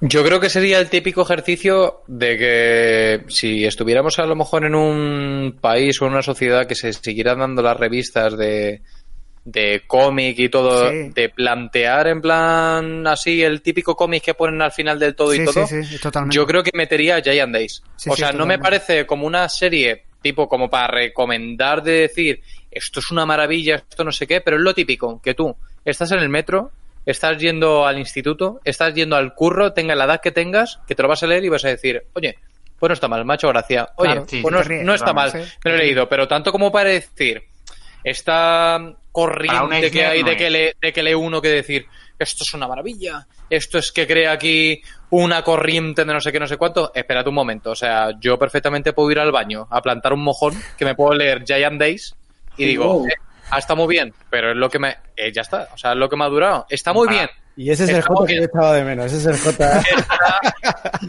Está Ha muy bien, pero. Se prendió esta wea. pero ha tocado con un público y todo, que a mí me parece estupendo. Lo que pasa es que creo que ha tocado con un público en un momento eh, donde se ha dado demasiada bola. Que ojo, eh, yo tengo el primero y yo lo que le preguntaba a la gente y le decía, escucha, digo, ¿aporta algo más? Porque si aporta algo más, yo me lo leo mes a mes. Yo me lo puedo seguir leyendo y todo, pero es que cuando tú ves a esos personajes y todo que son como tan estáticos que dices, es que esto me va a durar, o sea, me va a durar cinco minutos. Y a mí lo que me duró el tomo, yo dije 15 minutos y no más. Para un Eisner no es ni de lejos. No, no, no, no, no, no. O sea, yo lo de los Eisner, o sea, a mí cuando la gente en los ver, grupos que hablan y me tío, o sea, es que esto tiene un Eisner, yo digo, a ver, es que lo de los Hay Eisner que es- escucharse el programa piloto, hay que escucharse el piloto. El Eisner era o para ellos o para Batman de Tom King, que se lo quede Ya. Days, por favor. Yo se lo daba, Sí, yo se lo daba, sí. yo se hubiese dado a Black Hammer de calle, pero de calle. Efectivamente. No, pero a ver, el tema de los Heine es como el tema de los Oscars. Muchas veces acierta y otras veces se lo dan porque es lo que hay y favoritismos y demás. Sí, sí. Yo, a- aun disfrutando de Giant Day, de Eisner ni de lejos, pero es que tampoco se lo hubiera dado a Batman. Es que tampoco Y se lo yo, dado a y yo digo más, a Black Hammer tampoco se lo habría dado. Yo sí. Oh. Pues, el tercer yo- volumen, a mí el tercer volumen de Black Hammer lo ha matado. Sí, no, Pues baja, yo- baja- baja el nivel mucho, pero joder, es que en el primero lo pone tan alto. Pues Bueno, bueno, bueno, pareciendo bueno. que está al mismo nivel. Pero Bueno, bueno, chicos. opiniones. Vamos, a ir vamos a ir terminando la sección por aquí, que yo creo que llevamos bastante, ya hay bastantes recomendaciones. Vamos a, a continuar, ya vamos a cerrar el programa, y vamos, pero antes vamos a hacer una pequeña Por fin, sección. por fin. por fin. una pequeña sección así un poquito más, más distendida, que es básicamente la sección de los chollazos de nuestro amigo Alex Pop. Alex, que has encontrado por Wallapop. Háblanos. Cuando haces pop ya no hay stop, así que preparaos. pues tres cositas rápidas. Eh, hay una oferta en Wallapop de tomos de Walking Dead, el 1 y el 2, los tomacos estos gordos, por 40 euros. A 20 euros el tomo. 20 euros el tomo en Me Barcelona. lo quitan de las manos. Me lo quitan Me de lo las quitan manos. manos, niño, me lo quitan de las manos. Es decir, PVP de 76 euros y os ahorráis 36 eurazos. Joder. ¿Vale? Pensadlo. Luego No, tenemos... no, no tenemos- penséis, gastad. Eh, de todas formas, no os preocupéis porque estas, estas ofertas las subiremos eh, a Twitter para que las tengáis sí. para coger directamente, ¿vale? Yo os las digo aquí rápido, pero luego podéis verlo en el Twitter. Eh, luego, cuatro tomos de Lazarus, Seriaca, muy, sobre, muy infravalorada, por cierto, de Greg Ruca, por 35 euros en Barcelona también. Eh, PVP de 65 euros y nos ahorramos 30 euros. 35 No sé euros por cuatro tomos de Lazarus. Y eh, por último, eh, Hellblazer completa. Esto es una locura porque es mucho dinero soltar de golpe. pero ahí está. Son 390 euros, pero es Hellblazer completa. Ojo, que acabamos de hablar muy bien de ella. Eh, la, la tapa del ano sería en rústica, pero el resto sería en, en, la- en los tomos de CC. ¿vale? 390 euros en Valladolid o también lo entrega en Madrid. El Y ahorro- y pone precio nego- negociable. Venga, yo me 390 quedo- euros, costando la serie más de 700 euros en verdad completa y precio nego- negociable. O sea que yo creo que por 300 pavos se la saca. Nos la repartimos. El 2 y el 3 de Ennis me los quedo yo. Ah, bueno, y me queda una última, si A mí queréis. dame el de Eh, Jenkins. Chiu, Chiu, eh, o Cheu, no sé cómo se pronuncia. ¿Alguien sabe cómo se Chiu, pronuncia? Chiu. Chiu, ¿vale? Chiu. Del 1 al 6, que es la mitad de la serie, por 35 euros. Que el PVP son 76 euros. O sea, ahorráis 40 y- 41 Casi euros. En Málaga. Que los, los Por envíos por los envíos por 3 o 4 euros de, de punto pack o alguna compañía así merecen la pena. Así que ahí, ahí os la dejo. Jota, ¿tú querías decir algo? Yo he de decir que la gente ahora mismo seguramente esté flipando porque estáis acostumbrados a un podcast normal, que la voz digáis contrabando, esto no sé qué. Escucha, nosotros de contrabando sabemos que de por medio, o sea, y además no es broma. Esto es- Ya se, ya se es- contará. Es el mercadillo de los podcasts. Ahí está. De decir que hace una semana compré Hell, tres tomos de Hellblazer por tres, o sea, por 60 euros. Y tengo palabrados tres tomos de Fábulas y uno de Blue Note por 60 euros también. O sea que haced caso a este hombre, porque podéis decir, joder, no sé qué, esto no es normal en un podcast, esta gente no sé qué, viene a quitarle Solo no sé qué. Luego Me lo cuando agradeceréis. de ahí, se va a Como los, vende- como los vendedores escuchen el podcast, triplican el precio en un momento. Aquí lo importante es, las editoriales no miran por nosotros, aquí lo, lo importante es corroborar entre unos con, con otros y al final acabar leyendo, que es eso lo que Claro. Pues No, ahí yo quiero, a ver, Carlos, yo, yo quiero dejarle un mensaje a mi librero Carlos de Barcelona, que más lo conoce. No te preocupes, que por mucho golapos que haya, yo voy a seguir comprándote. ¿Eh? Eso digo yo, Desde- eso, eso, Ahí está. Desde Yo aquí me comprometo, aunque haya encontrado el primer omnibus de Lucan Kay por 20 euros o un tomo de Batman de 27 a 8, yo te voy a seguir comprando, ¿eh? Puedes O Bros- Rey o Y Martín y yo. Bros, Bros for Life. también vamos a seguir yendo. Martín y yo a viñetas también seguiremos. Sí, sí, No dale, doy fe. Bros for Podemos, Life. compagi- Ahora, podemos compaginar tiendas y ventas de segunda. Que nadie se asuste y que nadie nos denuncie, por favor. ahora todos los- seguimos Estamos comprando. No quede dinero para comer. ahora todos los ahora todos los libreros temblando, ¿sabes? Con la Qué sección. cabrones sois, ahora todos haciendo la pelota y adoráis mis, cabrones. muchas veces lo hemos hablado y esto realmente merecería un, un programa. O sea, ahora mismo no nos dejan otra alternativa. O sea, la gente que quiere comprar cómics ahora mismo se ha convertido en un artículo de lujo. O sea, Sí, tú no sí, te ah, puedes dar Cierto. la licencia de ahora mismo ir a un kiosco de tu barrio y comprar eh, cuatro tomos por seis pavos. Es que ahora mismo no lo tienes. O sea, ahora mismo No, si no. quieres un tomo, o lo tienes descatalogado o te gastas 35 pavos que si no no lo lees. O sea, es que es lo que hay. Pues nada, nosotros Además, aquí. aquí no, eh, dime, Fer. Espera, Carlos, no, porque esto ya me, me escamó un poquito. Eh, el que me quería vender el tomo de las tortugas ninja, cabrón, bájalo de 90 euros. Baja. Que llevo dos semanas que no duermo. Pues nada, aquí eh, esta sección dijimos en el piloto que le íbamos a hacer y aquí está la sección, la vais a tener en cada programa, vais a tener la- las ofertitas de, de Alex eh, que cuando haces pop ya no hay stop. Y... Vuestra petición. lo dicho, no, hombre, nosotros fomentando también un poquito el mercado de segunda mano, que, que es lo que habéis dicho, ¿no? Que muchas veces se nos va de la mano el precio y nos quedamos sin leer cositas por, por eso. Y por último vamos a terminar haciendo eh, una pequeña lecturita de los comentarios que nos habéis dejado en Ivo, en Twitter, en el correo, y eso se lo voy a dejar a mi amiguete eh, Martín, que va a ser el encargado de leer estos comentarios. Eh, que él, si, si no me falla la vista, ya lo tiene por ahí preparado. ¿Está Lo listo, tengo aquí preparado, sí, sí. Pues tírame Lo ya. voy a leer a fuego, que llevamos ya casi tres horas de programa y la gente se va a empezar a bajar del barco. Los leo a fuego, vamos rapidito, pero hay comentarios interesantes. Venga, empiezo por el de compañero, amigo, autor, podcaster y sobre todo oscense, Javier Marquina. Dejó el primer comentario en Evox, nos dice, saludos invencibles. Eh, la verdad es que le debía este mensaje a mi ser de luz masculino favorito, que claramente soy yo, no, no es Fer ni es nadie más. y soy un tipo que paga sus deudas y Fernando es demasiado adorable. Escuchado el primer programa, solo puedo decir que, que espero que tengáis mucha suerte, aunque creo que no la vais a necesitar. Y seguro que lo petáis. Os seguiré escuchando a pesar de que se odia a Warren Ellis o alguno de vosotros sea capaz de seguir leyendo Spawn. Adiós, Eh, qué puñitas, qué puñitas. Tengo además, y como buen señor mayor que soy, una puntualización que hacer. Los diálogos de Hellboy, Semilla de Destrucción, no son de Jack, Kirby, de Jack Kirby, perdón, son de John Byrne.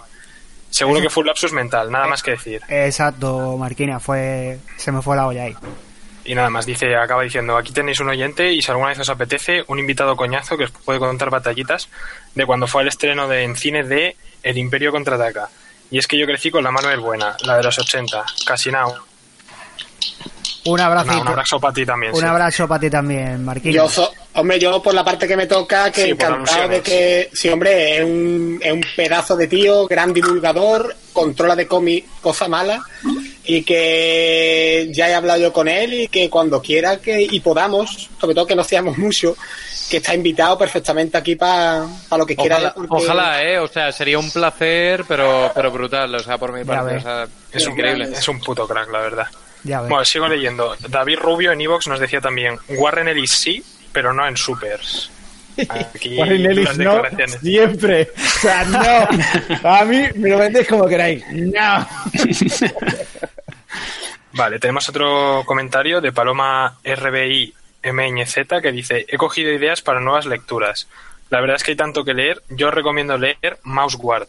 Hey, Mouse Guard está, está guapa. Yo la tengo un colega que, que la ha leído, eh, Juan José, el que, habla, el que comenté antes.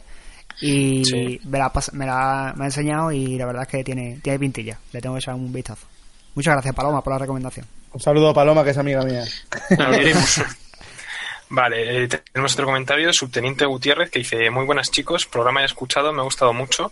Cuando os descubrí me dije, ¿otro podcast sobre cómics? Pues claro que sí, nunca hay suficientes programas dedicados a lo que más nos gusta. Eh, os doy la enhorabuena y os animo a seguir con vuestra aventura. También soy podcaster y sé lo que cuesta preparar un programa y sacar tiempo para ello. Joder, no a nosotros, macho, que somos un huevo.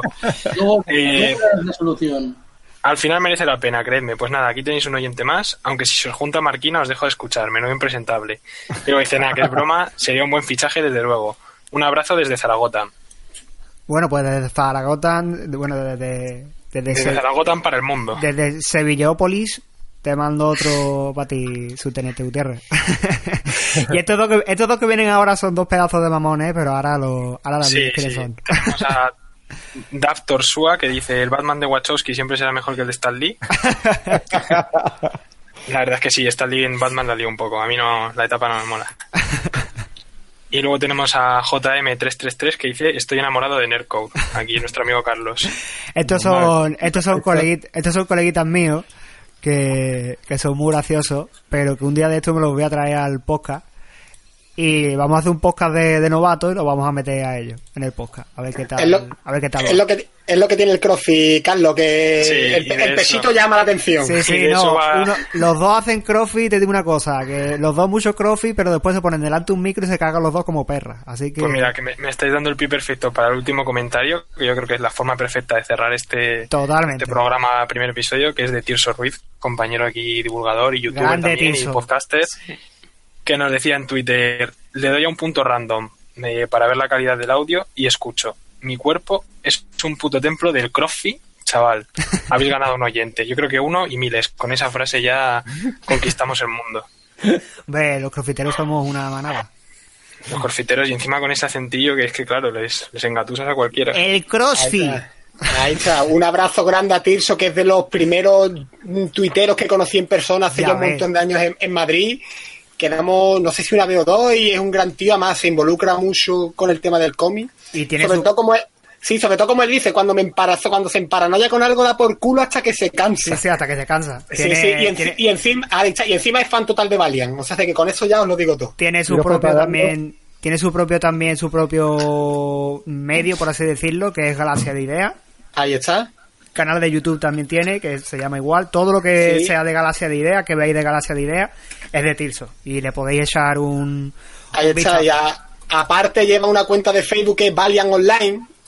cierto que habla, intenta poner algunas guías para que la gente no se pierda en el universo Valiant, así que es un tío que se involucra y que le gusta leer, o sea que de- hay que tenerlo en cuenta. Así que ya sabe, que lo mismo le decimos, aquí nosotros invitamos a todo el mundo, ¿eh? Está invitado cuando quiera hablar de Valiant, de cabeza. En la Héroes Con de diciembre que nos juntaremos nosotros, espero, la mayoría de nosotros, espero que toda la gente que nos escucha también se nos una en algún sitio de la Héroes Con. y- En el cosplay de The Pouch. Cosplay grupal de The Pouch. Hombre. Cada, cada uno una Eh, parte. Y cada hacemos uno un como- bolsillo, claro. Ahí está, y hacemos como los. El como bolsillo de la entrepierna, ¿quién lo hace? Yo, yo, El yo. bolsillo de la entre- Este pajota, este pajota. Cabrones. No, la verdad que sí, o sea, lo que habéis dicho no es, o sea, es verdad. A todos los que vengan en la Héroes Comic Con, o sea, intentaremos estar allí y todo, y si queréis venir, o sea, que no, vamos, o sea, que ni se os pase por la cabeza de que no os vais a juntar con nosotros y vais a desentonar o lo que sea, o sea, que nosotros, ya como habéis visto o mejor oído, ya o sea, que, que os vengáis con nosotros, o sea, y, y a tope, o sea, Los que desentonamos cerveza o lo que sea, o sea, lo que sea. más. Eh, pues bueno, chicos, recordamos redes sociales nuestras que tenemos eh, novedades. eh, tenemos Twitter, tenemos Instagram, que con Instagram tenemos que hacer una aclaración, pero bueno, voy a decir los, los nombres de usuario, tanto en Twitter como en Instagram somos arrobas invencibles guion bajo pod. Eh, aclaración para los que nos seguíais antes en Instagram. La cuenta antigua de Instagram, eh, Instagram ha tenido a bien, no sé por qué, el señor Mark Zuckerberg ha dicho estos colgados los voy a bloquear y nos ha bloqueado. Nos la O sea, censuraron por nos el ha- microtildo. Nos ha seguro. bloqueado, sí, seguro, Segurísimo. Seguro, seguro. Y nos bloquearon la, nos bloquearon esa cuenta antigua, así que nos podéis seguir en la nueva, que es la misma que en Twitter, tiene los mismos usuarios, así que no os vais a perder. Arroba invencibles-pod. Y también podéis escribirnos a nuestro correo electrónico, que si alguien me lo recuerda, por favor, que ahora mismo se me acaba de ir de la cabeza, invencibles.podcast arroba gmail Com. Todas las cositas que queráis dejarnos, las dejáis ahí. Si queréis comentarnos, lo, lo dejáis también por Ivo o por donde sea, por alguna de las redes sociales, que haremos como en este programa y os leeremos en el próximo programa. Y bueno, amigos, eh, hasta aquí el programa número uno. Eh, la verdad es que ha sido un placer estar con vosotros, con todos vosotros. Espero que Igualmente. os lo hayáis pasado bien. Los novatos, los nuevos, espero que, que sea una buena experiencia. Por, supuesto que sí. Buah, brutal, brutal. ¿Vais a repetir? Lo, lo he esperado.